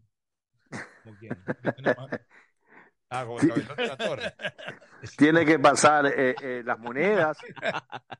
Bueno, No. vamos con la Liga Pro. Este, Antes de eso, comentarle que hay nuevo detalle con las elecciones de Melec. ¿Qué ha pasado? A ver. Tuvieron a suspender ¿Otra vez? Leí eso. otra vez. ¿Ya es oficial? Ya, ya fue notificado ayer Fede Guayas. Ayer tuve la oportunidad de ¿Quién conversar les notificó a Fede Guayas? el juzgado porque Emelec interpuso una acción de protección. No, o sea, se supone que es Emelec porque yo le pregunto, ¿quién es? Y me dice, una persona que dio su nombre, pero no dijo de qué, a qué lista representa o a qué lista tiene cercanía. Entonces puso la acción porque dicen que no estaban los tiempos correspondientes. Eso era lo que amparaban en este nuevo pedido que hacían y ante esto hacen un cambio. Ya no fue de Guayas, solo no tiene que convocar, sino realizar toda la jornada electoral. Es decir, ahora es dueño de O sea, todo. ya le ordenaron a Fede Guayas Todo. que ellos hagan las elecciones. Convoquen y hagan las Pero mira, elecciones. yo, yo, yo digo una cosa, yo estoy totalmente perdido en ese tema. No sé cuántas acciones se han presentado, no sé si es la misma, porque Es la misma. No, que- no es la misma. No, hay otra, o sea, y hay una Cada más, rato presentan acciones de protecciones. en esa y hay una más que es lo más cómico, que su audiencia estaba prevista para el próximo viernes a las 11 de la mañana. La jornada electoral tenía previsto iniciar a las 9. Es decir, podía iniciar a las 9 y en dos horas se podía haber suspendido. O sea, Mira, yo, yo he hecho hoy día una sugerencia a los socios de MLE por Twitter, ¿no? ajá. Y les he dicho que protejan a su club de la politiquería, que, ha- que haya una autoconvocatoria asamblea, definan fechas para elecciones y resuelvan de a quién más, socio o candidato que obstaculice con acciones judiciales será expulsado y la lista que respalda será descalificada. Punto, se acabó. Sí. Se acabó, o sea, ya esto es- tiene que ser terminante. Tampoco no pueden ser eh, meros espectadores los socios, o sea, ya, ya, ya, ya, ya se pasó el límite esto. Es un maltrato que le están haciendo a la institución, los propios que quieren gobernar la institución. Es una falta de respeto única. Esa es la peor parte. O sea, Que- ya tienen que los socios tomar carta en el asunto, autoconvocarse, que no la presidan ni NEM ni nada, autoconvocatoria de socios, que aparezcan 200, 300 socios que los debe tener en Melega ahí, eh, eh, 300, 400 socios en un auditorio, en el Capo, en la cancha del Capo, en un hotel, en donde sea, en la casa de quien sea. Hagan una autoconvocatoria y, y, y- y tomen pronunciamientos como socios, de castigar incluso a esto. Ok, perfecto, está bien, posterga las mil años si quieres, pues estás expulsado del club, se acabó. No puede ser candidato, no puede ser nada. Es que ya esto es el colmo. Realmente ya. se va ya de las manos y lo peor de todo es que dañan al club. Y lo decía la misma gente de Fede Guayas. Recordemos que incluso Roberto Ibáñez dijo, yo no estoy conforme, que a mí como federación me piden organizar algo que no es de mi competencia. Eso es lo peor. organizar algo a Fede Guayas, que tendrá que armar todo el todo el aparato electoral, porque entonces tendrá que nombrar sus propios eh, su propio tribunal electoral y, y dónde la van a hacer. Serían O sea, las yo- mismas Yo instalaciones lo del que hago es una pregunta que cae por su peso. ¿Qué autoridad moral van a tener los candidatos al MLE que están propiciando esta serie de acciones? ¿Qué autoridad moral tienen para ser candidatos? Y, y peor aún, si que llegan a ser presidentes para gobernar un club al que tanto daño le están haciendo. ¿Cuál- o sea, que, que, que MLE que, como institución está cayendo ya en, en la bajeza más grande, que, que- no puede ni siquiera eh, eh, desarrollar un proceso electoral. Pero lo peor es que eso va a ocurrir en Barcelona, eso va a ocurrir en todo. Es que por Dios Claro, santo. ya, ya Ya sentaron se cae, precedentes, ya todo el mundo No, esto es en todos lados, por Dios. ¿Hasta cuándo no hay una resolución ya de la Corte Constitucional poniendo coto a este tipo de cosas, a este tipo de abusos? ¿Qué, qué, qué violación constitu- a derechos constitucionales hay en este tema del MLE? Presenta tu lista, inscriban su lista y que ganen los que tienen que ganar y los que tienen más votos. ¿Cómo están torciendo la democracia? Y mire que ¿Cómo ofenden a, a- a- a un club? O sea, lo único que merecen quienes están impulsando esto es que no, que, que no reciban un solo voto de un verdadero socio del MLE. y mire que Yo puedo decir como poco- socio de MLE que Dígale. estoy afectado Dígale. en mis derechos Por porque supuesto. Un juez le ordena a Fede Guayas, que no tiene nada que ver con mi club, que, que haga elecciones. Sí, Por supuesto. es correcto. Es más, pero es que Fernando, pero a ver, es que, es que eh, también los socios de MLE están en una posición muy pasiva. Que se reúnan 300 socios, que nombren un procurador común y que ese procurador común, nombrado por la Asamblea, vaya con un abogado y aparezca como tercero interesado. Así es, eso debería de hacerse. O sea, y, y va, el- y va, a ver, señor juez, eh, eh, vengo de procurador común de 300 socios, aquí está la resolución de una asamblea autoconvocada para este tema. ¿Qué diablos está pasando con el club? Nosotros también tenemos derechos que nos están afectando. O sea, ya, ya hacer sentir, ya se- pero, pero para eso que haya una autoconvocatoria. O sea, yo creo que la situación de Melec ya es de emergencia. Yo creo que los socios ya tienen que reaccionar. Miren, yo no nombro aquí a nadie, no pongo nombres, no pongo apellidos, pues yo no me, no me interesa meterme en el proceso electoral de Melec ni de nadie. Pero, pero eh, a mí lo que me, me, me, me- molesta de sobremanera es el, el ultraje al club por parte de quien sea o de quienes sean. No sé si solamente uno, dos, tres, no sé. O no me- todos. ya, pero están maltratando al club Sport Emelec. Con esos amigos o con esos socios, ¿para qué enemigos o para qué rivales? Se se están convirtiendo en los peores enemigos del propio club. Y que los socios del Emelec acepten eso, se queden callados, no hagan nada y estén esperando el día que tengan que ir a votar. No, ah, no, el día que de las elecciones los castigamos. Castígalo el día de las elecciones, pero defienda al club ahorita. Y quiere lo A ver si pasa, si llega a pasar esto en Barcelona, si a la segunda no me meto yo, como socio y expresidente. No, total. Es que. tiene Gustavo, que a ver si esto llega a pasar en Barcelona y yo no me meto. Y si esto pasa en Barcelona y yo no me meto, puteame al aire, Gustavo. No, yo creo que lo vas a hacer, Alfonso. Yo creo. Eh, ¿Dónde que- están los eh, Emelecitas socios del Emelec, los expresidentes del Emelec? Para que, que salgan por sus fueros y defiendan al club, porque están es ultrajando al Emelec. Exacto. Eso Están causándole un daño seis severo al club. ok. No, y hace seis días habían anunciado el Tribunal Electoral, que iba a estar conformado por Javier Amador, Carlos Cabezas, Álvaro Jaramillo, María Belén Marcos, Jorge Lince y Hugo Larrea. Ellos iban a ser el Tribunal Electoral, que había sido hasta anunciado para el próximo viernes, y ahora se vuelve esta nueva novela que se esperaría que sea en octubre las elecciones. Van a ser confirmadas en las próximas horas por parte de la Federación Deportiva del Guayas, que ahora es quien está a cargo de convocar y de llamar a hacer toda la organización. Mira, yo tengo una anécdota con Emelec, este, Gustavo, que la defendí aún en contra de mi propia institución. Es que cuando yo podré ser barcelonista, pero soy guayaquileño y también respeto quiero al Emelec, amo al Barcelona, son dos sentimientos distintos. ¿Por qué? Porque yo aprendí a ver fútbol viendo a los dos. A mí me llevaban a ver fútbol al estadio modelo, no a ver solo a mi equipo. En el año 96, por problemas económicos, los jugadores del Emelec se, se, se- se retiraron de las prácticas, eh, digamos, eh, hicieron una huelga de, de- de brazos caídos. Se dedicaron a hacer pichanguitas ahí en una canchita en la garzota de 5 a 5. Y, y se venía un clásico del astillero de liguilla. Ellos tomaron esa actitud un lunes y llegamos al día miércoles. Y Peche Ponce, que era el presidente del MLE, convocó a los juveniles para jugar. Partido de liguilla. Habría armado yo un escándalo y un rechazo a la actitud de los jugadores del MLE de poner en riesgo el buen nombre del club, incluso sometiéndolo a una derrota vergonzosa, pues seguramente Barcelona, un equipo de juveniles, lo iba a golear, lo iba a despedazar. Habría armado tanto escándalo al aire en mi programa que yo tenía en esa época en Superca 800, de ver cómo se estaba afectando la imagen institucional del club. Que los jugadores fueron en pleno, se, se salieron del entrenamiento de la Garzota y me fueron a buscar a la cabina. Incluso algunos fueron en un plan agresivo, como que a querer agredirme, me les paré ahí al aire, nos insultamos, nos gritamos, todo. Resultado, al final del programa, depusieron la actitud de hecho, se fueron a concentrar al campo y en la noche le ganaron 1 a 0 al Barcelona con gol de Gracián. Qué loco. Y yo recuerdo que cuando me asumí un, se fueron ya los jugadores, todo ya resolvimos, nos vamos, ya está bien, nos vamos, vamos a jugar, ya después resolveremos el problema económico. Entonces yo en un momento determinado me asomé eh, a, a, la calle de lo que es la Avenida Constitución, me asomé a la calle, pasaron tres o cuatro carros que venían escuchando el programa y que parecía que eran en melecitas y me comenzaron a pitar de alegría de que se resolvió el problema, pero hubo que pararse tieso para resolver ese problema. Es que es mano dura. Ya, entonces, ¿cómo es posible que hoy los socios, porque este es un tema institucional, este no es un tema futbolístico, no es un tema deportivo, este es un tema institucional, esto le compete a los socios, es un problema de los socios. ¿Cómo es posible que los socios no tomen medidas, eh, cartas en el asunto, medidas inmediatas, de hacer una autoconvocatoria asamblea para tratar este tema y para tomar decisiones?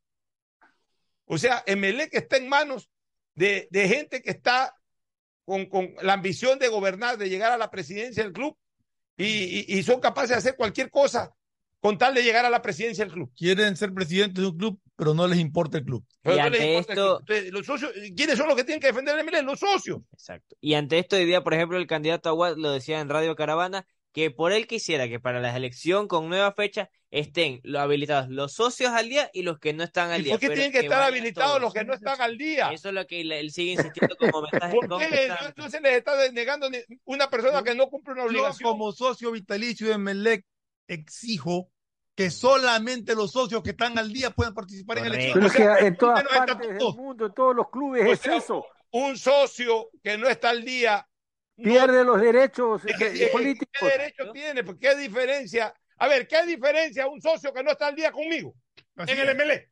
Así es. O sea, yo también tengo derecho a ir a votar al MLE. Imagínate. O sea, así de locos. Y ese es el panorama del cuadro azul en lo político electoral que se ha vivido en las últimas horas. Así que vamos a estar pendientes de cómo bueno, sigue vamos, el caso. Vamos con la Liga Pro Partidos para. Inicia hoy. Muchurruna Liga de Quito, 19 horas. Ya, Muchurruna Liga es la. Comienza a, a, a vivir su. su Es en su- Ambato. Ambato, Sí, Bella pero, a ver, pero desde hoy, Liga, que se rezagó mucho con la derrota ante Lorense, iba bien. Sí. Se rezagó con la derrota. Se frenó. o se frenó, quedó rezagado. Este, Liga comienza a vivir su última esperanza en cada partido. O sea, hoy es, hoy es un, uno de esas últimas esperanzas. Si hoy pierde, ya, chao. Si hoy gana, sigue con esa última esperanza, Dependiendo de otros partido a resultados, partido, ¿no? dependiendo de otros resultados, a ver cómo equilibra esa derrota. Pero hoy es el primer última esperanza de Liga. Sí. Porque si Liga hoy no le gana a Muchurruna, ahí acabó la historia de Liga en el año 2022. Sí. Otro partido. Pronóstico, Betcris, para mí Eh, empate. ah, prono- pronóstico Bet 593. 593. Pronóstico Empate. Bet 593, tu empate. Yo voy al Yo empate. también le pongo. Mi, mi pronóstico Bet 593 gana Liga. Gustavo. A, a Mi ver. pronóstico Bet Yo 593. creo que gana mucho Ruma. Quieren Bueno. poner incendio. Sábado, 14 horas. Orense Gualaceo en el 9 de mayo. Partido ya sin sal y pimienta. Orense está tranquilo. Quiere nada más llegar a un torneo internacional. O sea, le podría permitir el ganar, estar más arribita. Bueno, ya hay que ver. Y Gualaceo tampoco está apurado. Son dos equipos que no están apurados con el descenso, que no tienen nada que pelear eh, de llegar a una final de campeonato ni nada. Y que, como usted dice, estarán eh, en razón de los resultados que obtengan o no, estarán especulando con números a ver en dónde se ubican, a ver qué. Exacto. Voy a Orense. Eh, pronóstico Bet 593, Orense. Yo pronóstico Bet 593, Orense. Usted, Orense. tú, Gustavo. Orense. Siguiente partido. Vamos con el de Cumbayá, con Guayaquil City, 16:30. Será también en Ambato. Y ojo que ¿Por qué Cumbayá. Va a ser en Ambato al fin. Sí, va a ser Por en la Ambato. deuda que tiene por Cumbayá la- con la no, federación. más allá que la deuda, es porque van a empezar a usar el Olímpico Atahualpa para el tema conciertos y todo, y no quieren que el no Estado- hablaron de una deuda No, también. También existe la deuda, pero también nace esto que la cancha va a estar en mal estado y no quieren utilizarla. Y ante esto, el Cumbayá acaba de oficializar su nuevo cuerpo técnico. ¿Cuál? Dos históricos de Liga de Quito, Patricio Hurtado como director técnico y Norberto Araujo, asistente técnico. El Beto Araujo. Sí. El mejor back centro que yo he visto en el fútbol ecuatoriano. Acaban de ser oficializados tras la salida O sea, de Calderón. Va a ser en el Bellavista. Van al Bellavista. Eh, ¿Cumbayá con quién? Con Guayaquil Guayaquil City, City. 16:30 el día sábado. Mi pronóstico Bet 593. Como debuta técnico, gana el Cumbayá. Mm, le pongo el City yo. Ya, Yo los empato. Bet- tu- y, y tu pronóstico Bet 593. Yo voy al empate. Yo soy equipo no están. Claro. Ya. Siguiente Vámonos partido. con el Barcelona recibiendo a Macará 19 horas en el Chucho Benítez. La reaparición de Bustos, Barcelona. que Barcelona Macará. Barcelona, Macará. Yo pienso que Barcelona tiene que ir preparando su equipo para la final. Ya, o sea, tendrá que intentar ganar ahora, obviamente, y eso le permitirá sumar puntos y ahí va viendo también. Pero Sí. hoy la prioridad de Barcelona es preparar el equipo para la final, recuperar jugadores, em, hacerlos mejorar de nivel, ir, ir, ir identificando nuevamente el estilo de juego con el estilo del nuevo entrenador, que no es tan nuevo, porque ya estuvo incluso a inicios de este año con el club. Eh, yo creo que por la presencia de Bustos, por, por la reacción que debe haber originado en los propios jugadores del Barcelona este mal momento, la salida del técnico y todo aquello, mi pronóstico Bet 593 es que gana Barcelona. ¿Tu pronóstico? También creo que gana Barcelona. Lo sumo. Y tendría ya el 11 el Barcelona. ¿Tu pronóstico, Gustavo? Sí, yo también creo que Barcelona le va a ganar a Macará en Un Guayaquil. 11 con duda por parte de Fabián ¿Por Bustos. qué? Javier Burrey en el arco, vuelve línea de cuatro, Velasco, Rodríguez, Sosa, Lionel Quiñones, Nixon Molina, no iría a Piñatares porque tiene Nixon cuatro, Molina está jugando de a perro, como dicen en pero es que Piñatares tiene cuatro amarillas. y Ya, está bien, pues señor Nixon Molina, es, eh, es bueno que lo sepa, estás jugando de a Sin Ya duda. ponte pilas, Nixon Molina, porque fútbol has tenido, por algo ya llevas tres temporadas en Barcelona. Ya esmérate, ya esmérate, no desaprovechen esta oportunidad de jugar en un equipo importante. Y si no, también ya en algún momento los entrenadores tienen que mirar abajo. Ahí hay un chico Emanuel que Isaac juega Delgado, muy bien. Isaac Ahí hay un Delgado es chico en esa Isaac. Delgado que juega muy bien. Ahí hay eh, eh, otro chico adelante, el hijo de Nergio Díaz, que juega muy bien. Está ese chico Llanes, que alguna vez jugó y no lo hizo mal y no le dan continuidad. Hay que comenzar a, a- a- poner ese tipo de jugadores, porque ya estos de acá que les interesa jugar bien cuando quieren y cuando no quieren, increíblemente bajan su rendimiento. Ya en un momento determinado tienen que ir siendo relevados del equipo. Pero bueno, Nixon Molina con Nixon Molina, Michael Carcelén. La duda viene si es Adonis Preciado o Jonathan Perlaza por derecha, Damián Díaz, Fidel Martínez y John Jairo Cifuente. Y la, estos jugadores que usted Es lo que mencionaba, tiene y es el esquema que pone siempre es. Exacto. Eh, Bustos en Barcelona. de Delgado y Emanuel, son los dos únicos juveniles que se los vi entrenando el día, el otro día con Fabián Bustos en el primer equipo. O sea, Delgado y Emanuel entrenar. Sí, estaban entrenando con el equipo. Ya dijimos nuestro pronóstico, bet 593 de, de ese partido. Domingo. El, el sábado acaba la jornada con Sí, Barcelona Barcelona. Macará en el, en el, En el en el Chucho- Chucho Chucho Benítez. Chucho Benítez. Domingo, 14 horas, Independiente del Valle versus Delfín, Independiente del Valle del Fin, ¿en dónde? En San Golquí. en el Sangolquí. Bet 593 para Independiente. No Valle. San Golquí realmente. Bueno, en, En Chillo Gijón. Chillo, Gijón. Chillo Gijón. Tu También. pronóstico. Sí, creo que va a ganar Independiente. Me sumo. Bet Independiente. 593, Gustavo. Después del entrenamiento que tuvo Independiente en Perú. Porque qué suerte Independiente encontrarse un pato, ¿no? Porque Melgar fue un pato, un equipo livianito. Eh, más calor le va a hacer Delfín, ¿ah? Pues Yo también creo. No, y sí, es posible que ganen, ¿no? Posible que ganen, yo creo que deberían ganar. Porque, de- porque tampoco es que eh, Delfín en estos momentos tiene un buen músculo eh, futbolístico. Pero sí, ah, yo apostaría por, por Independiente del Valle. Vamos Este, a ver. De ahí, ¿qué otro partido? Partido de la fecha. Sociedad Deportiva Aucas Pero, versus eh, Club eh, eh, ese es a las 4 de la tarde. Cuatro y de la media. tarde. O sea que juega temprano en Melec. Juega Ya, temprano. Cuatro y media de la tarde en el Estadio del Sur. Ay, ese partido es duro. Y la primera baja de Sociedad Deportiva Aucas, el Sí. haitiano Ricardo Ade. Ade, que es un buen jugador ese haitiano, Muy buen salta, jugador. salta que da juego aéreo y es la primera baja ya Ya confirmada. está confirmado. Ya Está Sí, ya está totalmente confirmado, lo confirmó el propio entrenador. Y no, y lo ratificó en horas de la noche el cuerpo de comunicación con un comunicado en la cual decían que tenía la lesión y a su vez respaldaban ante todos los mensajes que se divulgaron en redes sociales que sí, que ya porque va a Melec el otro año, se lesionó. Eso se provoca por las declaraciones irresponsables de Farías. El mismo Él Farid. es el responsable de eso. Entonces imagínense todo lo que se armó en un tumulto en su trinchera favorita que es Turel. Además, yo digo una cosa. Y si un jugador es contratado el siguiente año, está bien, pues. Claro. Pero si en el mismo año se puede cambiar. Exacto. Tiene el problema que lo contraten el próximo año. Y, Eh. y- y yo te digo una cosa. Mira, yo por eso rechazo, rechazo cuando eh, vinculan resultados o vinculan eh, finales con el hecho de que un jugador eh, se ha transferido al año siguiente a un equipo. ¿Por qué? Porque, a ver, yo no voy a contratar a un jugador, y, y- y lo digo como presidente, eh, expresidente de un club, yo jamás voy a contratar a un jugador que yo lo haga eh, actuar de manera traicionera, porque si ese jugador, Ah, por actuar en, en beneficio mío, porque ahora lo estoy contratando, actúa de manera traicionera contra su club, mañana va a actuar Mañana te lo hace a ti, lógico. Tú lo haces a ti. Sí. O sea, ¿cómo voy a contratar yo? Para eso no lo hago, pero Claro. digamos, si, si, si yo fuera dañado, para eso le pagara. O sea, que te pago, más bien juega ya es un penal. No, no juegues. Más bien te pago, haz un penal, Y listo. Y no, y- y, y- y es menos relevante. cosa que no lo haría, sino no, que no, lo no. pongo Una situación distinta para, para a lo que se está explicar de que, de que si eh, se, se quiere influenciar en un jugador en el resultado, tenle miedo a que te compren un jugador.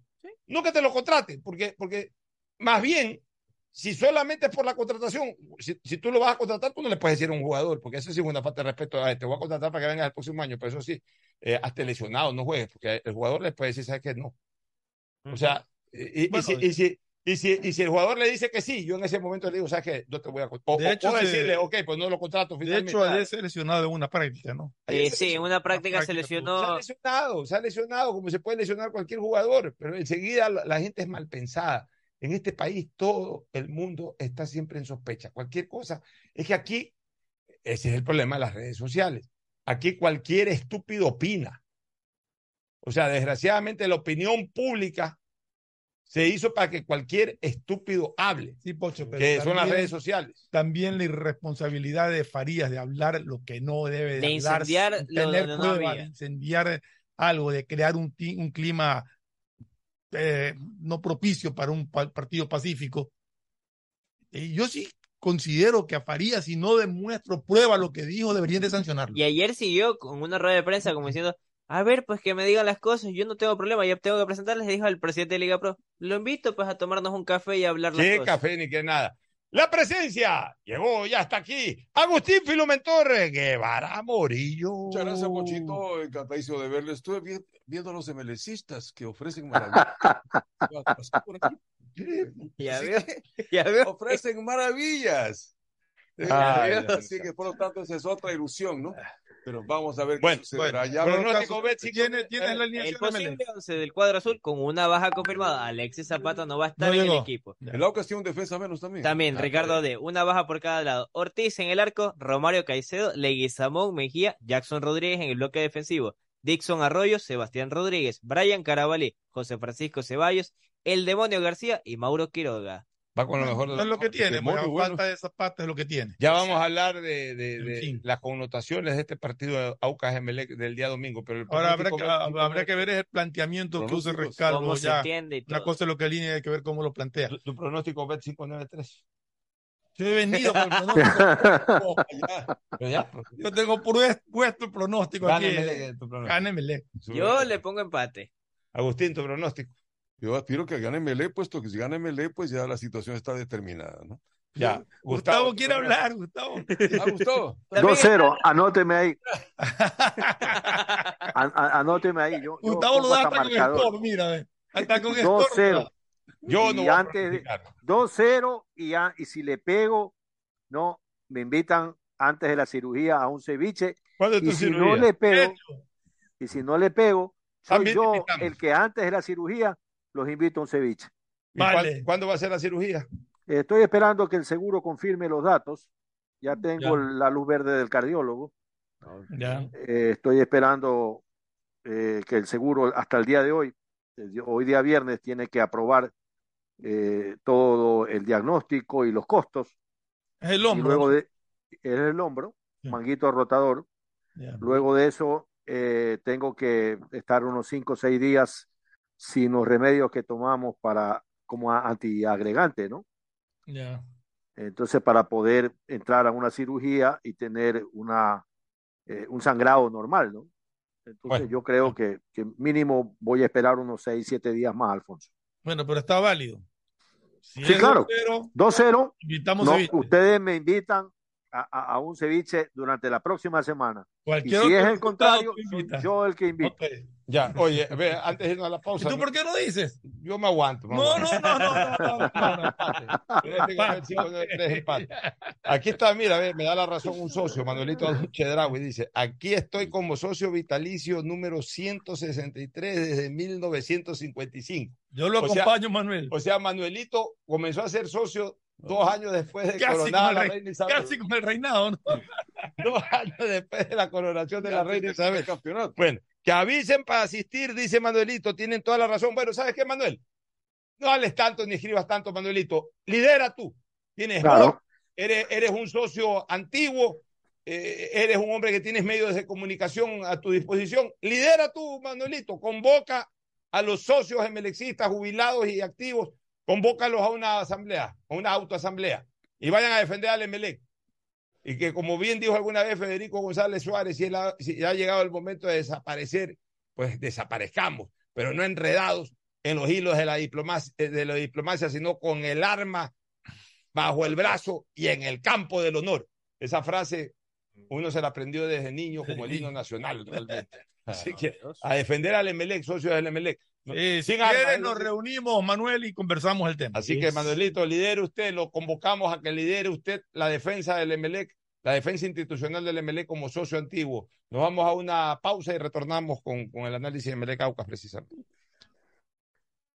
El siguiente es un espacio publicitario apto para todo público. La CNTEP está comprometida con la rentabilidad social y por eso te trae una gran noticia, un acuerdo de pago para quienes tienen deudas vencidas. Este beneficio aplica para personas de la tercera edad y discapacitados. Y esto no es todo. Realice el acuerdo de pago con un abono de tan solo el 5% y recibe hasta 36 meses plazo. Aprovecha esta oportunidad que la CNTEP te ofrece y ponte al día con tus pagos pendientes. Nuestro objetivo es transformar la manera de vivir de los ecuatorianos. Autorización número 72. CNE Elecciones 2023. Asunéis dentro y fuera de la cancha con Bet593.es. Diviértete y gana con pronósticos en tenis y miles de eventos deportivos. Bet593.es, sponsor oficial de la Federación Ecuatoriana de Tenis, con el respaldo de Lotería Nacional. Aplican condiciones y restricciones. Bet593.es. Lo viven ellos, lo juegas tú. Pedagogía, diseño, medicina, arquitectura, comercio, turismo, nutrición, literatura, computación, psicología, trabajo social, electricidad, agronomía, animación digital. La verdad es que tenemos tantas carreras que ofrecerte que no nos alcanzan en esta cumbre. Ven a la Feria de Estudios de la UCSG y descúbrelas todas. Te esperamos este 5 de agosto, de 8 a 17 horas, en la avenida Carlos Julio Arosemena, kilómetro 1 y medio. Tenemos muchas sorpresas y beneficios para ti. Universidad Católica de Santiago de Guayaquil.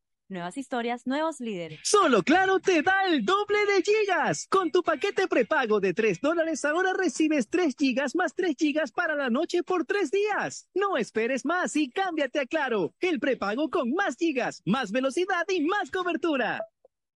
Válido hasta el 31 de agosto. Más información en claro.com.es.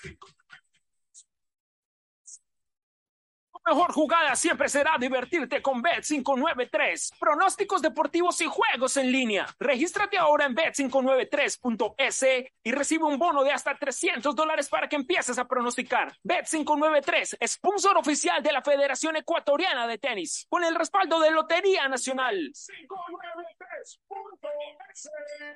Lo viven ellos, lo juegas tú. Aplican condiciones y restricciones. La app de Interagua se renueva. Descubre las nuevas funciones y actualizaciones que te ayudan a realizar tus trámites desde la comodidad de tu hogar, las 24 horas del día. Lleva el control de tus consumos, mantén tus pagos, conoce en tiempo real lo que pasa en tu sector, resuelve tus consultas con nuestros asesores en línea. Y ahora nuestra nueva agente virtual Suri está lista para resolver cualquier solicitud por WhatsApp al 098 50 14 69 3 en la aplicación móvil, página web o en nuestras redes sociales. Mantén el control del agua con las soluciones inmediatas que Interagua trae para ti. Descarga la aplicación de Interagua, disponible para Android y Con sus iOS. programas, la empresa pública DACE trabaja por el bienestar de la comunidad.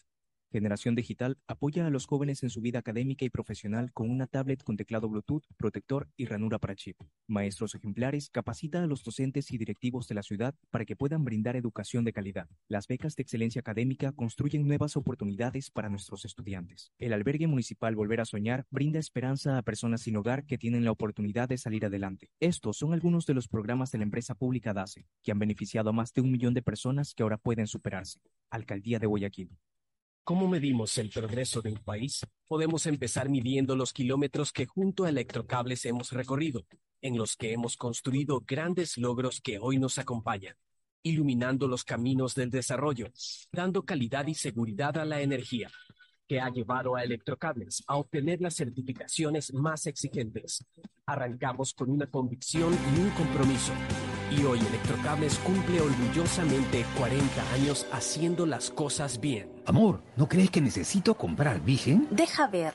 Creo que no. No veo ninguna cana. Espera, mira, mira, acá hay una, mira. Toma la lupa. Todos van a querer participar en la promo futbolera Vigen. Presenta una caja vacía de Vigen Men para cabello, para barba y bigote en Western Union a nivel nacional. Reclama tu raspadita y gana camisetas, gorras, y además participas en el sorteo de 2 TV Smart. Todas las raspaditas están premiadas. Más info en arroba Vigen Ecuador. También participa Vigen Polvo. Ya es hora de que puedas vivir la experiencia más fabulosa de tu vida. Mole el Fortín te regala una turqueada de lujo. Sí, por cada 15 dólares de compras participas por un espectacular crucero sin visa para dos personas por todo el Caribe. Y lo mejor es que es todo incluido. Pasaje de avión, hospedaje, alimentación, bebidas, diversión y todo lo que te puedas imaginar para disfrutar una turqueada de lujo. Recuerda que la mejor experiencia te la regala Mole el Fortín, porque siempre con sus promociones te conviene. Ecuagen, medicamentos genéricos de calidad y confianza a su alcance. Ecuagen, una oportunidad para la salud y la economía familiar. Consuma genéricos Ecuagen.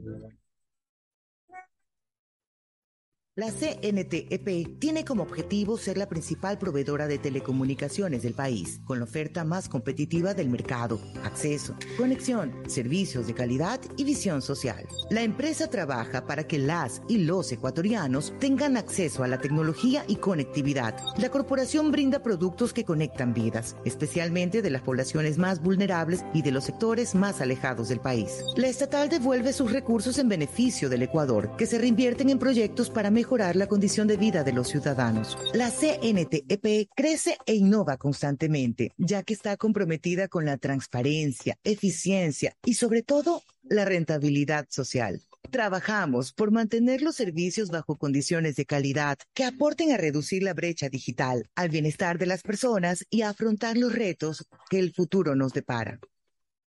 Autorización número 73. CNE, elecciones 2023.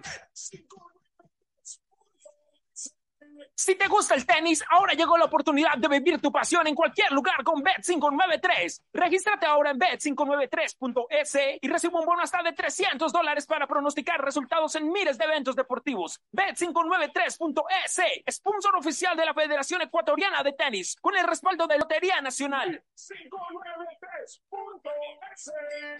Lo viven ellos, lo juegas tú. Aplican condiciones y restricciones. Viaja conectado con Internet a más de 150 países al mejor precio con el chip internacional Smart SIM de Smartphone Soluciones. Estamos 24 horas en los aeropuertos de Guayaquil y Quito, pasando migración junto al Duty Free. También en Plaza Quil, local 55, en San Borondón, en la avenida principal de Entre Ríos. Lo importante es que cuando viajes estés conectado sin esperar conectarte un Wi-Fi. Conéctate directamente con tu chip al teléfono celular que quieras llamar a través del WhatsApp o de manera directa. No lo olvides, Smart SIM de Smartphone Soluciones te espera en el aeropuerto con atención 24 horas. Hola, soy Gustavo Alfaro y tengo un mensaje para ti. Escoge tu 5 y calienta, porque Banco Guayaquil, el Banco de la Tri, lo lleva a Qatar. Regístrate en elbancodelatri.com y acumula oportunidades para ganar comprando con tus tarjetas y usando tu app de Banco Guayaquil. Tendremos un ganador con cinco acompañantes. Ya lo sabes, escoge tu 5 y calienta, porque el Banco de la Tri te lleva a Qatar. Banco Guayaquil, el Banco de la Tri, patrocinador oficial de la selección ecuatoriana de fútbol. Hay sonidos que es mejor nunca tener que escuchar. Porque cada motor es diferente. Desde hace 104 años, lubricantes Full mantiene la más alta tecnología y calidad en línea de aceites para motores a diésel y gasolina. Está hecho con una fórmula especial para dar excelente protección a todo tipo de motores, evitando el desgaste prematuro de pistones, anillos y árbol de levas ayudando a mantener limpio el motor y libre de depósitos que se forman por las altas o bajas temperaturas. Dele a su motor lo que se merece. Lubricantes Cool, la más alta tecnología en lubricación. 104 años preservando la vida de su motor. Lubricantes Cool. Cool es más lubricante.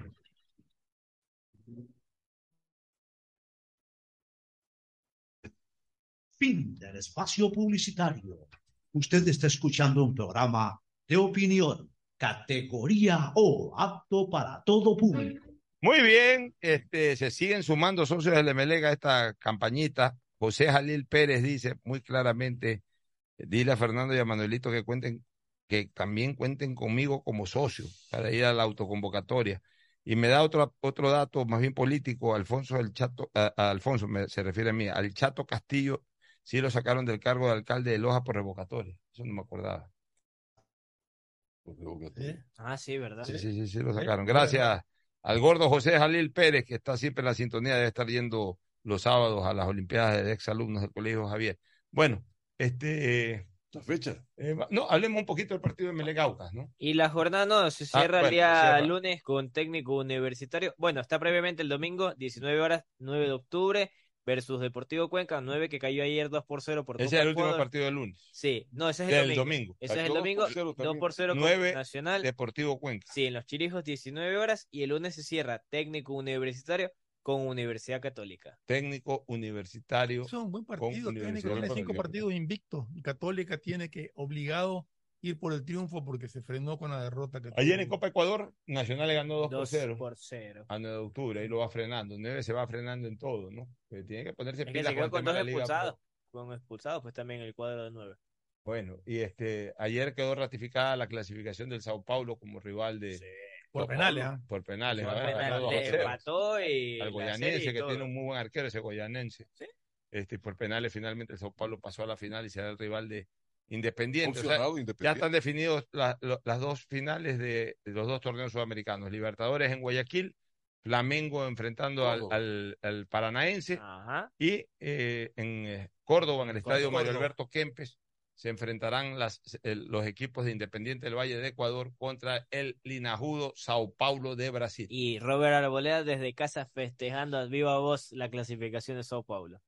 Pues No, sigue está- todavía sigue con la lesión, claro, está recuperando. Difícil, claro, Así que difícil. vamos a ver. Eh, Arboleda nunca jugó en Independiente, jugó en no, Católica. pero, O sea no, que- pero en Sao Paulo. Él es jugador de Sí, Sao pero Paulo. lo sí. Que- No, es- no tiene es- Es jugador de Eso. Ya, o sea, él va con todo, con, Claro, con su Sí, equipo. con- Cuidado, va a estar tuiteando Arboleda a favor del Sao Paulo y le van a salir los patrioteros Sí, aquí. sí. No crea, ayer el video Él es jugador gente- de Sao Paulo. Ayer el video que él sube, la gente sí lo veía, vamos Robert para que vuelvas a cancha, o sea, si hubieran mensajes más positivos. ¿Verdad que Bueno, vámonos ¿Le con las calificaciones de los eh, partidos? Sí, vamos a ver. Ahí está. Pero Ahí- era hablar del partido de, del sí. cuadro azul. ¿Quién Melec gana? con Aucas. Ah. Tú querías hablar del partido de Melec Aucas. Yo quería hablar del partido de Melecaucas. ¿Qué dice el partido de Melecaucas? ¿Qué piensan del partido de O Melecaucas? sea, va a ser un un partido. bravo. Yo creo, yo creo que yo creo que es un partido que define la etapa. Yo creo que es un sí. partido que si Aucas logra triunfar, va seguro a ser finalista. No, no, el calendario que le es viene Aucas atrás es Melec, muy, muy, muy cómodo, si cabe el término. Solamente un partido en la penúltima fecha contra Barcelona le queda de los partidos fuertes. Los demás partidos, pues, son, para el nivel que ha mostrado Aucas, son muy ganables. Yo creo que Aucas está jugando la clasificación y Emelec también. Porque Emelec, acordémonos que tiene un partido pendiente contra el Cuenca de local. Ujú. Si logra el triunfo en Melec contra el Aucas y logra ganar su partido diferido, pasaría a ser el nuevo puntero del, del- de la etapa, pero tiene partidos más duros. O sea, el partido con Cuenca mismo es duro, el partido después tiene el clásico. O sea, bueno, incluso el clásico va a ser antes de. Clásico antes de. Va a ser antes, porque Que el clásico otro va a ser sábado, el otro domingo. próximo domingo. O sea, si le gana a Aucas, tendrá que defender ese, ese triunfo jugando de local contra Barcelona. O sea, Entonces, este partido es Yo creo que este partido de, de- de- Este puede, para, mí, este para mí es una especie de final anticipada de la etapa. sí, puede definirla. O sea, para mí, si el Aucas gana, es, ga- es ganador Sí, de la etapa. sí. Y si Melé gana, Melé la pelea y con claras posibilidades de, de ganar la etapa. Este es un partido clave para partido ambos clave. Con así estadio lleno. Claro. Eh, sí, va a tener buena Buen acogida, eh, buen horario. eh, más allá, yo, este partido lo aviso que es un del mínimo error. El que menos errores cometa también se lo lleva. El árbitro va a ser Luis Quiroz, que es un árbitro cuestionado por, por los hinchas de Melec. Siempre. Término la- medio, póngale. la no, no, no. No, no, en Quirós su- cuando, eh, Quirós cuando comenzó a hacer, eh, cuando apareció como árbitro, me parecía muy buen árbitro. Después ha decaído una barbaridad. Y va con vara. Y este en, la- eh, en las dos finales que le ha tocado pitar a, a Quirós, a, a, a Emelec, le ha expulsado jugadores. Entonces se tiene cierta resistencia no con, la, problema. con el hincha de Emelec. Fue el árbitro de aquel famoso partido clásico de que se pagó el bar. Él era Ah, el sí. árbitro. sí, es el, Entonces, o sea, eh, el recuerdo está.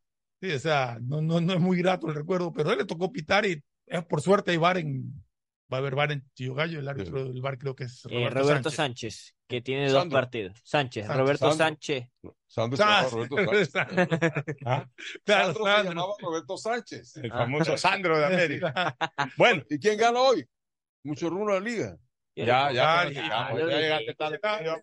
Nos vamos a la última recomendación comercial y luego al cierre. Auspician este programa.